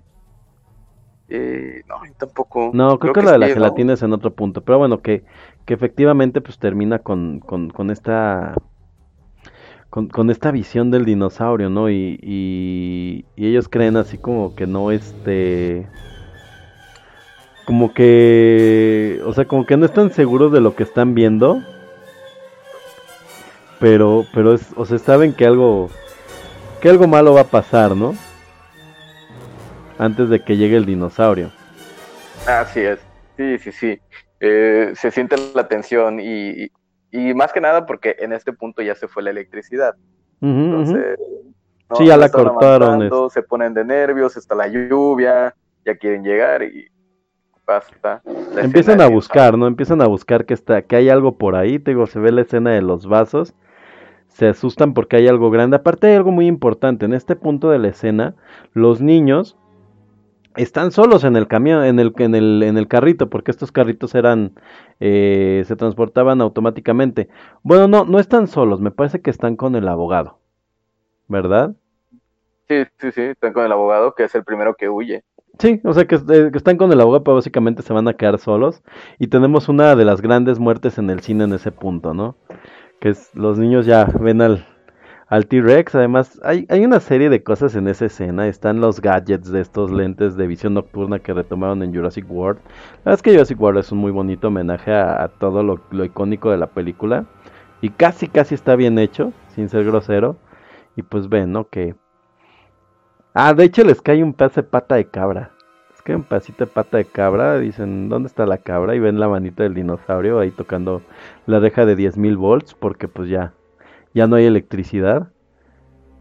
Y terminan viendo la, la cara del dinosaurio ahí comiéndose una cabra. Y pues dice, esta cabrita es nada más como, como un tentempié. Y es cuando... Es. Yo, yo siempre tenía esta duda, ¿no? O sea, sale, sale el abogado del coche y se va directamente a una letrina que por alguna razón está justo enfrente de la casa de, bueno, de la jaula del, del tiranosaurio. Es un lugar muy malo para poner un baño en un parque, ¿no? Es tu atracción principal y pones un baño enfrente, ¿por qué? Sí, eso yo tampoco lo entiendo, ¿sabes? Es, es como que Como que en Reino Aventura estuviera, hubiera estado el baño de Keiko así, el baño enfrente de Keiko así de, güey, ¿por qué no? O sí, sí, en la atracción principal, ¿no? Enfrente, justo enfrente de la de, de- de la jaula de los de los leones, el baño. Ajá, y ahí el baño. No, no sé si es como un Sunny Rent, según yo sí es una letrina tal cual. O sea, no sé si es un Sunny Rent y a lo mejor está hablando de que como todo está en construcción, ya es que cuando están construyendo pues ponen como estos bañitos, ¿no? Pero en fin, de repente el tiranosaurio adquiere la habilidad espectacular de, de construir este tierra en donde no había y, y sale, ¿no? Sale de este de este foso que, que estaba ahí y lo pueden ver Alan Grant y este Malcolm eh, Ian Malcolm ven al tiranosaurio pasar y saben que esto se va a poner muy feo porque los niños están solos y el cuate este acaba de ir al baño. Así es. eh, de hecho, o sea, yo no, yo no sé, ca- a- las veces que lo he revisitado ya, ya la he visto bien, pero en su momento yo recuerdo que el vato sí estaba en el baño, o sea, haciendo sus necesidades. Sí, sí, sí, porque literalmente es de esos momentos en que te asustas tanto que pues yo creo que él sintió la necesidad. Sí, sí, sí. Pero eh, intento recordarlo y, y- y ¿De verdad sí estaba, sí Sí. estaba haciendo sus necesidades o solamente lo recordamos así? No, sí estaba porque tiene los pantalones abajo y todo, pero obviamente pues porque no va a sacar un cuerpo con él acá de fuera, se ve que tiene los chones encima, porque pues no se hace. Hace una forma extraña, pues sí, yo, yo recuerdo eso, a lo mejor estamos ante un efecto Mandela. ¿No? Yo Sí, yo sí recuerdo, yo sí sí. recuerdo que se le ven, es más, te puedo decir, yo recuerdo que se le ven unos calzones negros. Tal cual. Sí, sí, sí, así tal cual. Porque básicamente el tiranosaurio después de que se acerca a los niños va con el con este cuate, ¿no? Y se lo come. Bueno, primero este Alan Grant alcanza a distraerlo, ¿no? Porque una de las premisas y eso era par- eso era padre porque se supone y de hecho creo que ya lo medio medio mm, quitan en las siguientes películas es que el tiranosaurio pues tiene una tiene reglas. Tiene reglas. Se supone que, que solo ataca si ve movimiento, que no tiene buena visión, que eso sí aparentemente es cierto, que no tiene muy buena visión y que este que le, que le llama la atención, ¿no? Como, como los sonidos, ¿correcto? Así es. Entonces Alan, Sí, sí, sí, el tiranosaurio pues ya embosca a los niños, es muy muy famosa esta escena en donde rompe el vidrio eh, dos veces y, y, este y los niños están este exacto y los niños este de alguna manera logran soportar el peso de un animal que hace retumbar la tierra. De hecho hasta muerde la llantita y todo y los gira. No, es, es impresionante, de verdad es impresionante la escena. Es impresionante todo lo que pasa. Mira, lo- los niños se pudieron haber enfrentado con el dinosaurio a, a- a puño limpio sin problemas. Sí, ¿eh? sí, sí, o sea, si lo, si lo toleran a que les esté apachurrando básicamente con la, con la mandíbula, evidentemente podían haber salido y además estamos hablando de que, de que el niño es este resistente a 10.000 voltios, entonces un, un tema mutante sí tienen, ¿eh? Sí son, Sí, sí sí, son bastante... Están preparando el camino para, para el, el crossover, ¿no? De Marvel con Jurassic Park. con Jurassic Park. Yo tengo una teoría de Jurassic World, ¿eh? De Jurassic World. Yo, yo tengo la sospecha que Jurassic World, además de llegar algún día a un híbrido dinosaurio, creo que creo que va a terminar con este con, con dinosaurios armados como como estos dinosaurios este de ay quiero decir dinosaurios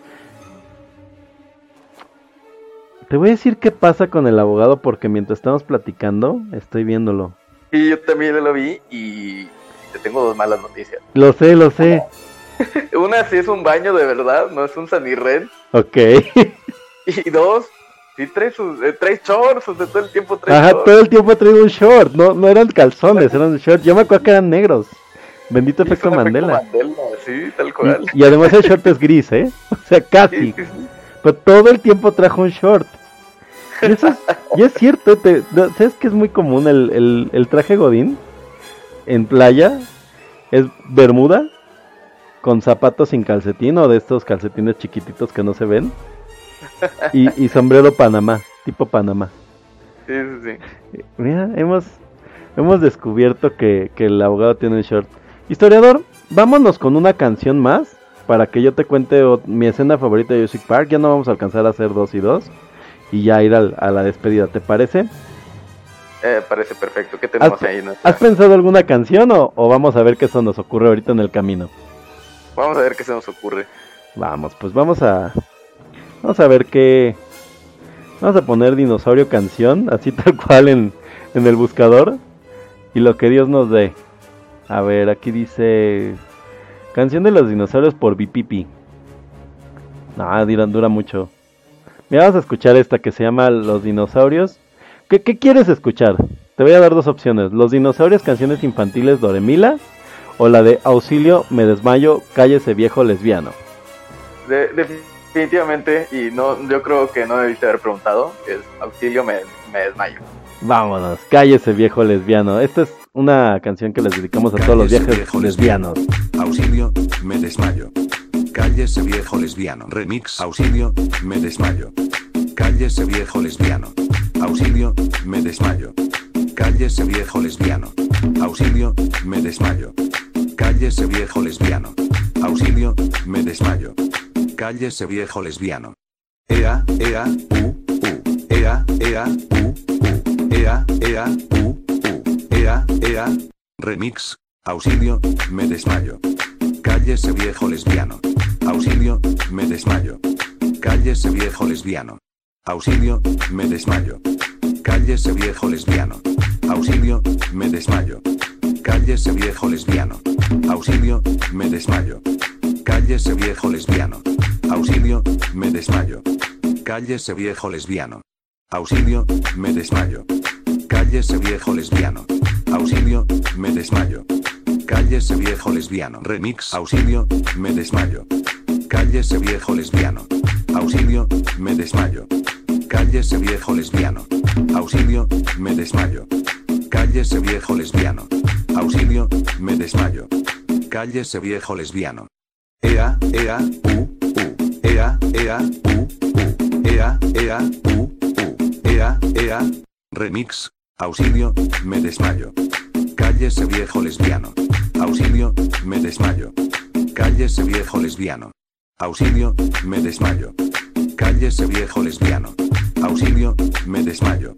Cállese viejo lesbiano. Auxilio, me desmayo. Cállese viejo lesbiano. Auxilio, me desmayo. Cállese viejo lesbiano. Y, y eso fue, eso fue auxilio, me desmayo, cállese viejo lesbiano, un minueto barroco, una antigua danza tradicional de la música barroca, originaria de la región francesa de Pitou, de Pitou. Ahí, ahí los que hayan visto Hunter x Hunter recordarán a, a, a Neferpitou. ¿Cómo, cómo, cómo bailabas este minuto historiador allá en, allá en la, allá en la antigua Francia, allá en 1670? Eh, directamente en la campiña francesa, entre Totalmente, ¿no? Esas, esas campiñas verdes que, Mientras- que siempre recordamos. Mientras pisabas uvas, ¿no? Así con los pies desnudos. Así es. Un, un poquito de, un poquito de champiñón en este, en, en tu vino, en tu vino tinto. Ahí, ahí estuvo este minueto de auxilio, me desmayo, cállese viejo lesbiano, ea, ea, u, u, y después, ¿qué dice? Remix. Nunca escucho. Sí, No. el, el remix. Nunca remix. lo he escuchado completa, siempre nada más es auxilio No, de de- desmayo. De, de hecho, la tuvimos que parar como en el minuto 2, porque ya, ya después del primer ea, u, pierde un poco de chiste.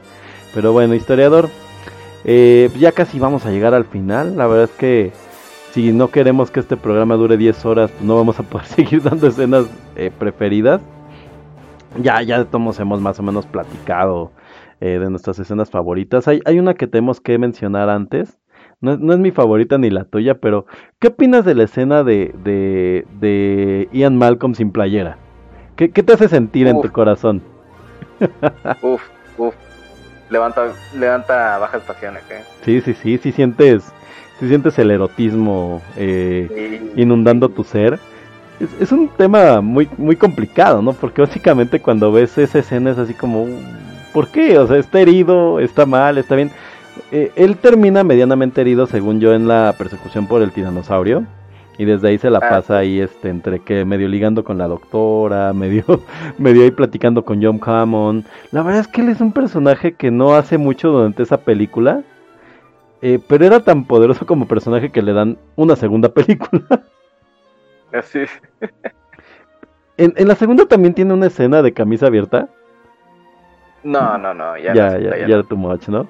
Yo, yo siempre recuerdo de esta segunda película la escena de su hija haciendo gimnasia y dándole un, un golpe, me parece que a un este.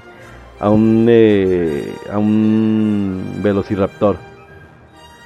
Si recuerdas que empieza a girar, Ah. Como- como estos muñequitos que venden en el metro, que venden así como de juguetes clásicos. La recuerdo mucho. Pues bueno, a ver.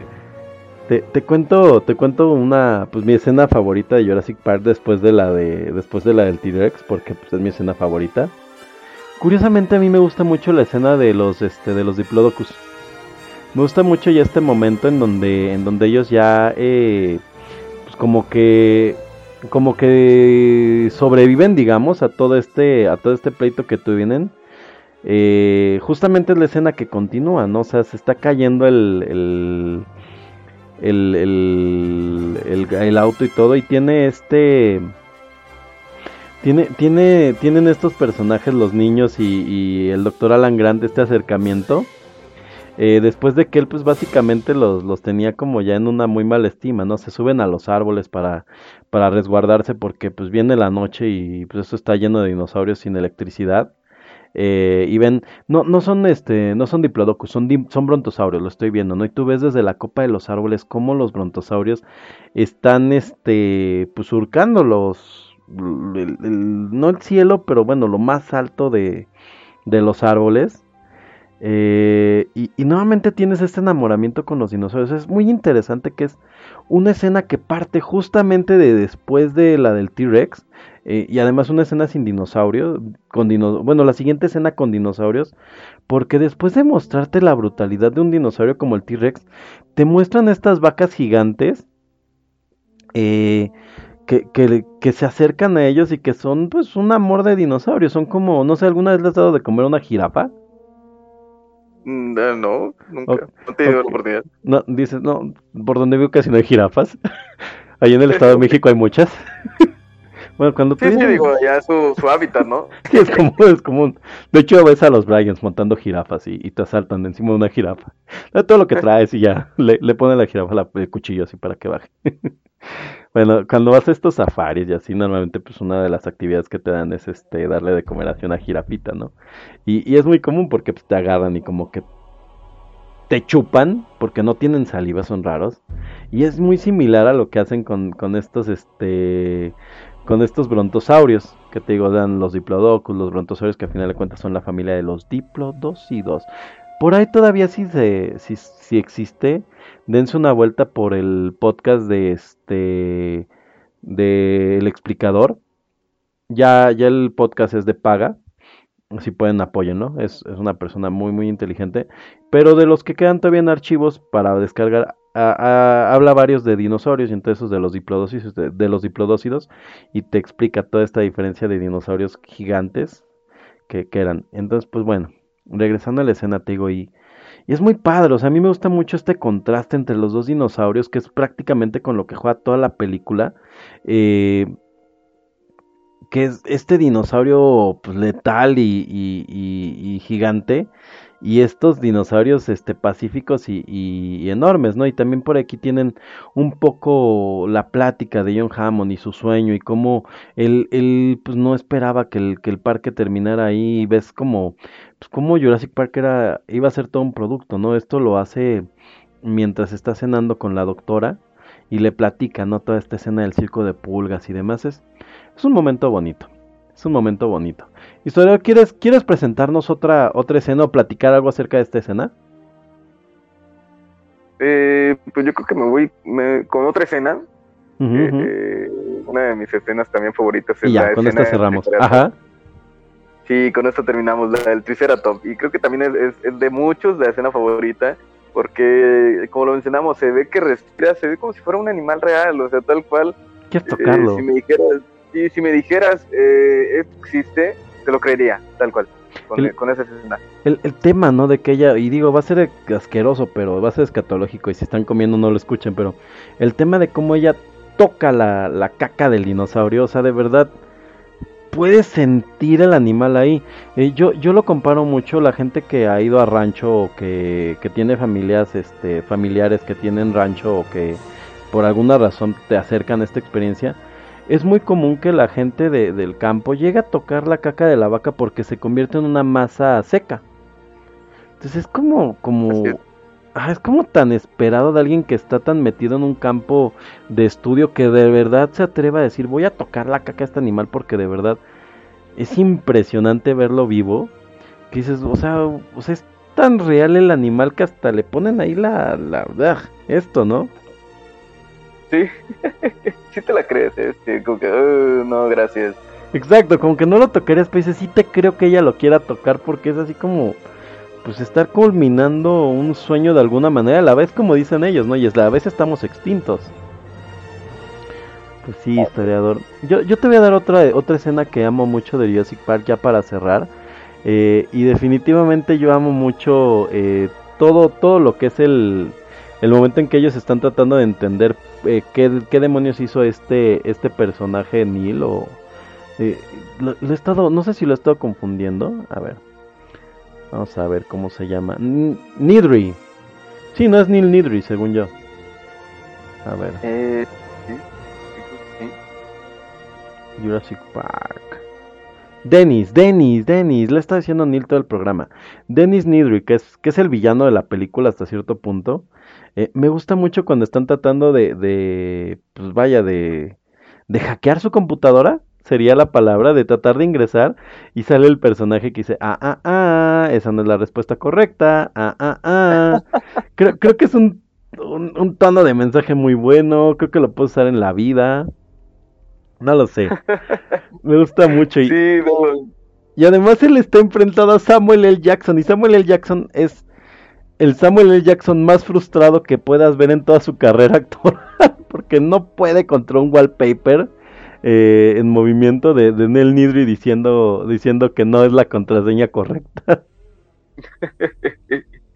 Sí, es, es, es horrible, ¿no? Esa parte eh, frustra a muchos y sabes que el, eh, pues terminas odiándolo, ¿no? Al igual que, que, que otros personajes que, que son icónicos siendo, siendo insoportables.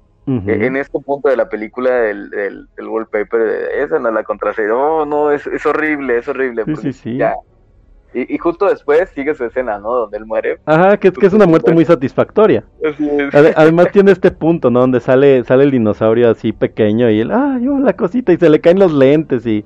O sea, sabes que está perdido, o sea, no sabes por qué, pero sabes que está perdido y dices, no sé exactamente cómo va a morir, pero esa cosa lo va a matar de alguna forma. Y sale este dinosaurio, ¿no? Que se le queda viendo y lo estudia y... Y, y hasta es como medianamente este adorable el dinosaurio y hasta él mismo le hace, ah, hola cosita. Y de repente se convierte en esta cosa horrible, ¿no? Que se abre que se le abre esta membrana en la, en la cabeza, Así es. le avienta ácido a los ojos y pues básicamente entendemos que se lo comió. Y, y, se- y yo creo que se empachó porque sí tenía bastante, bastante carnita nuestro amigo Dennis Nidri. Así es. Y- No, no, no.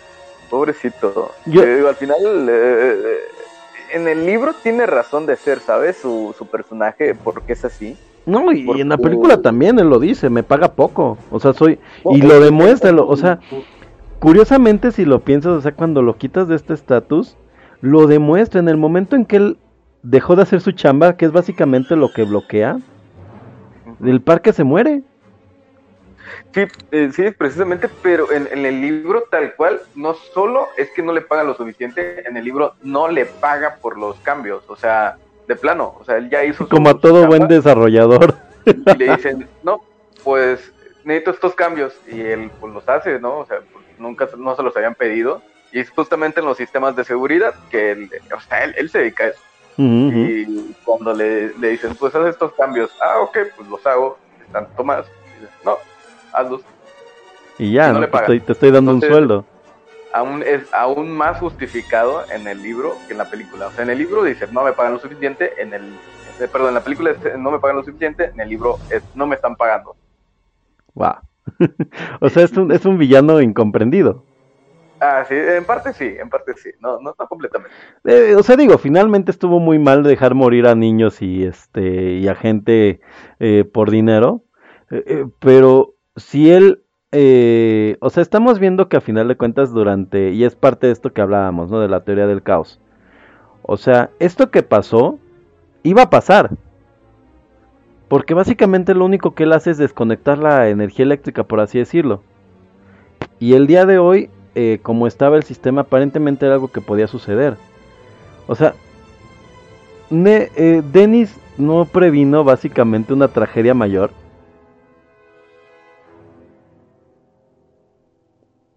Silencio incómodo. Perdón, pensé que me de, de- No, por eso te digo, Dennis- Básicamente, Dennis no, no, no previene básicamente una tragedia mayor, o sea, porque es lo que pasa, o sea, si él no hubiera hecho este simulacro con, en, en- en tiempo real con gente viva, básicamente lo mismo que sucedió vuelve a hubiera pasado, pero a, a nivel este catastrófico. Y nuevamente regresó un poco a lo que Ian Malcolm dice, que es la teoría eh, del efecto mariposa, ¿no?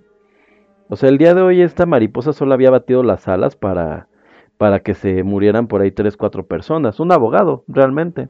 Un abogado y Sí, algunos el- trabajadores.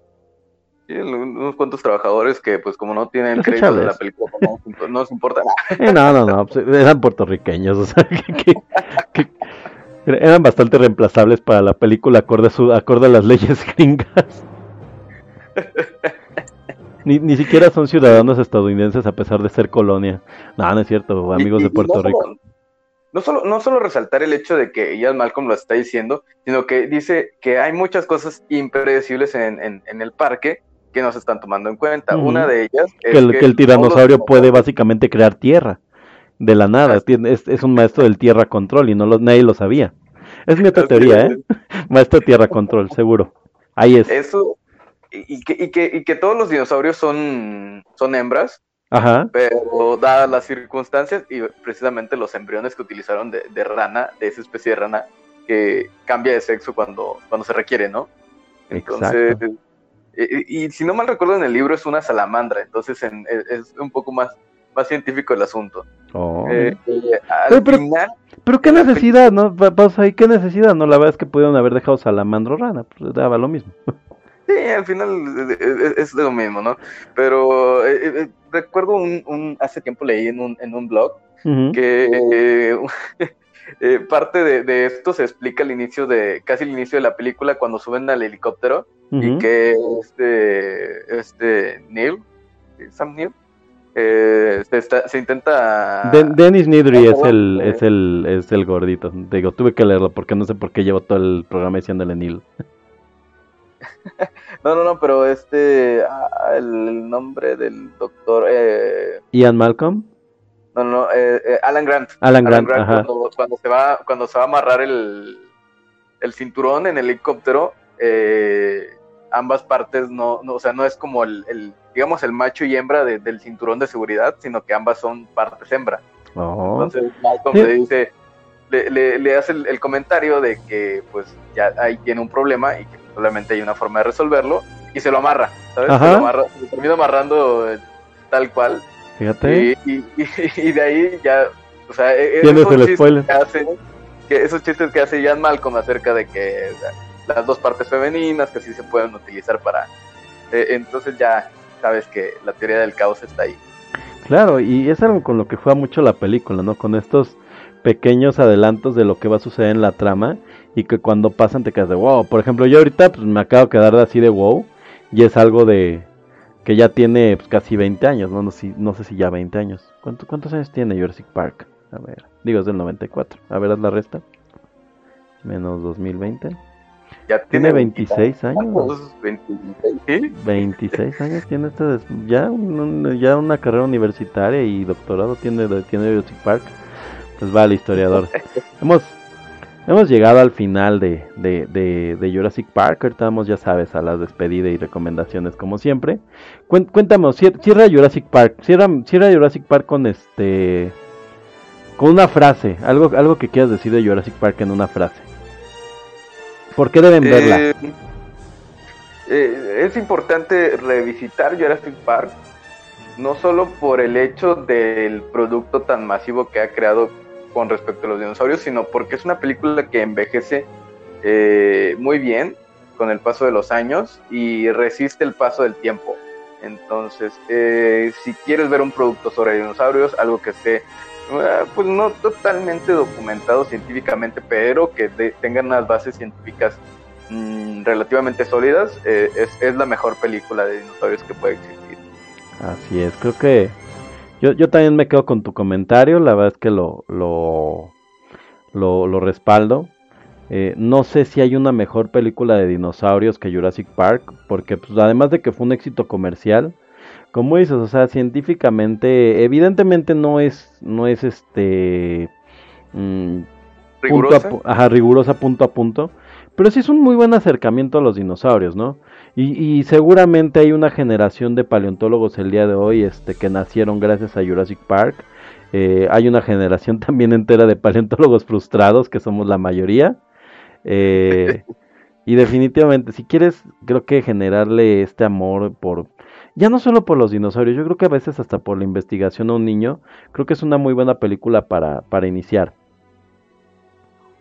Así es, y el, el amor por, también un poco el amor por la naturaleza, ¿sabes? Porque también esto lo, lo, lo identificas en, en, en- la doctora Ellie, que es como que más hacia el, el lado de, De las plantas. de, de las plantas y, y, y cómo ellas influyen en el, en el medio ambiente, ¿no? También eso lo menciona.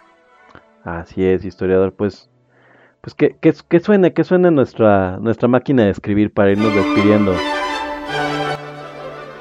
Muchísimas gracias, gente, por habernos acompañado en este, en este corto, corto en, en, lo que pudimos, este, platicar de la trama de Jurassic Park y escenas, porque la, la película es enorme, eh, pero largo en, largo en tiempo y largo en todo lo que queríamos seguirles contando.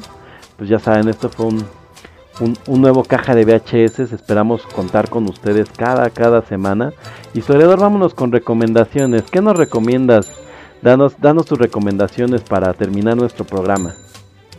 Esta vez no traigo recomendaciones relativas a la. No, a la- te preocupes, lo que quieras. película, pero la, recomendación de, de esta semana es Sabrina, Sabrina, la, la serie de Netflix. El mundo oculto de Sabrina. Y está muy buena, está muy bien hilada la, la trama. Eh, Aguirre Escasa, que es el, el escritor tanto de los cómics como el, el productor de, de la, de la serie, se rifa muy bien para hilar toda la trama.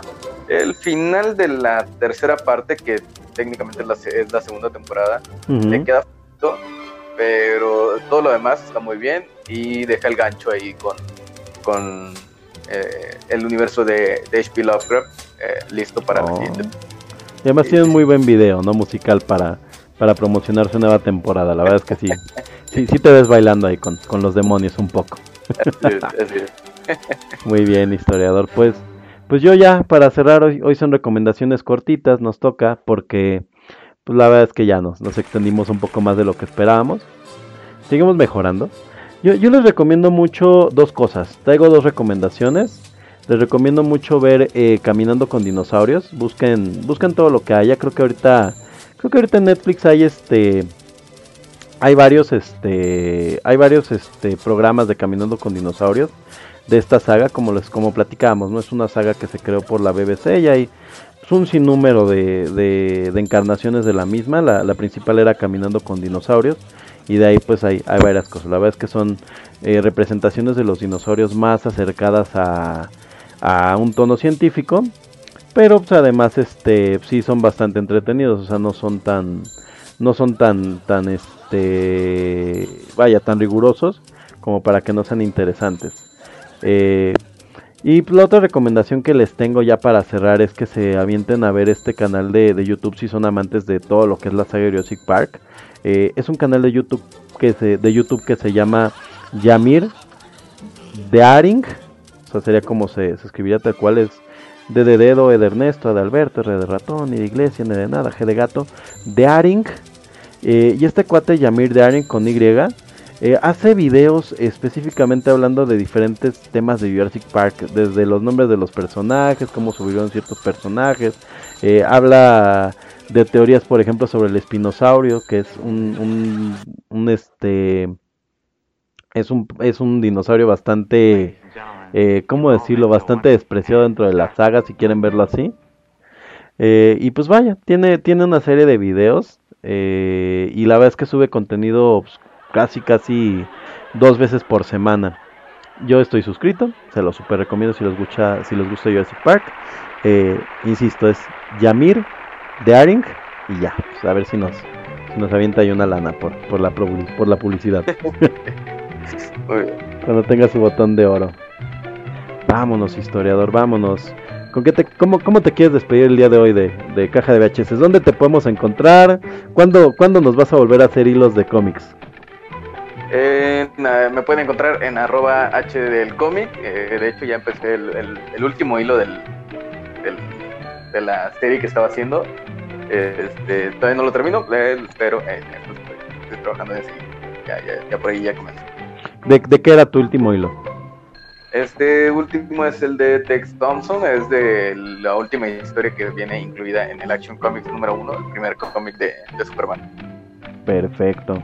Pues muy bien, ahí en H del cómic, en Twitter te, te encontramos. Y bueno, pues yo de mi lado me despido. Fui eh, un SR Geek, un señor geek, ya saben, me pueden seguir en un SR Geek y también me pueden seguir en mi proyecto alterno en donde vendo tazas, playeras y demás, que es arroba tinta geek. Eh, algún, algún día historiador nos, nos mandará fotos de las playeras oficiales de, de Tinta Geek que pueden adquirir próximamente en la tienda del Hall. En la tienda de Hall, para los que hayan escuchado a Lelutiers. Vámonos, historiador. Despídete. Adiós. Esto fue hasta luego. Caja de VHS. Y nos vamos a despedir con esta canción del nene consentido para, para recordar buenos tiempos.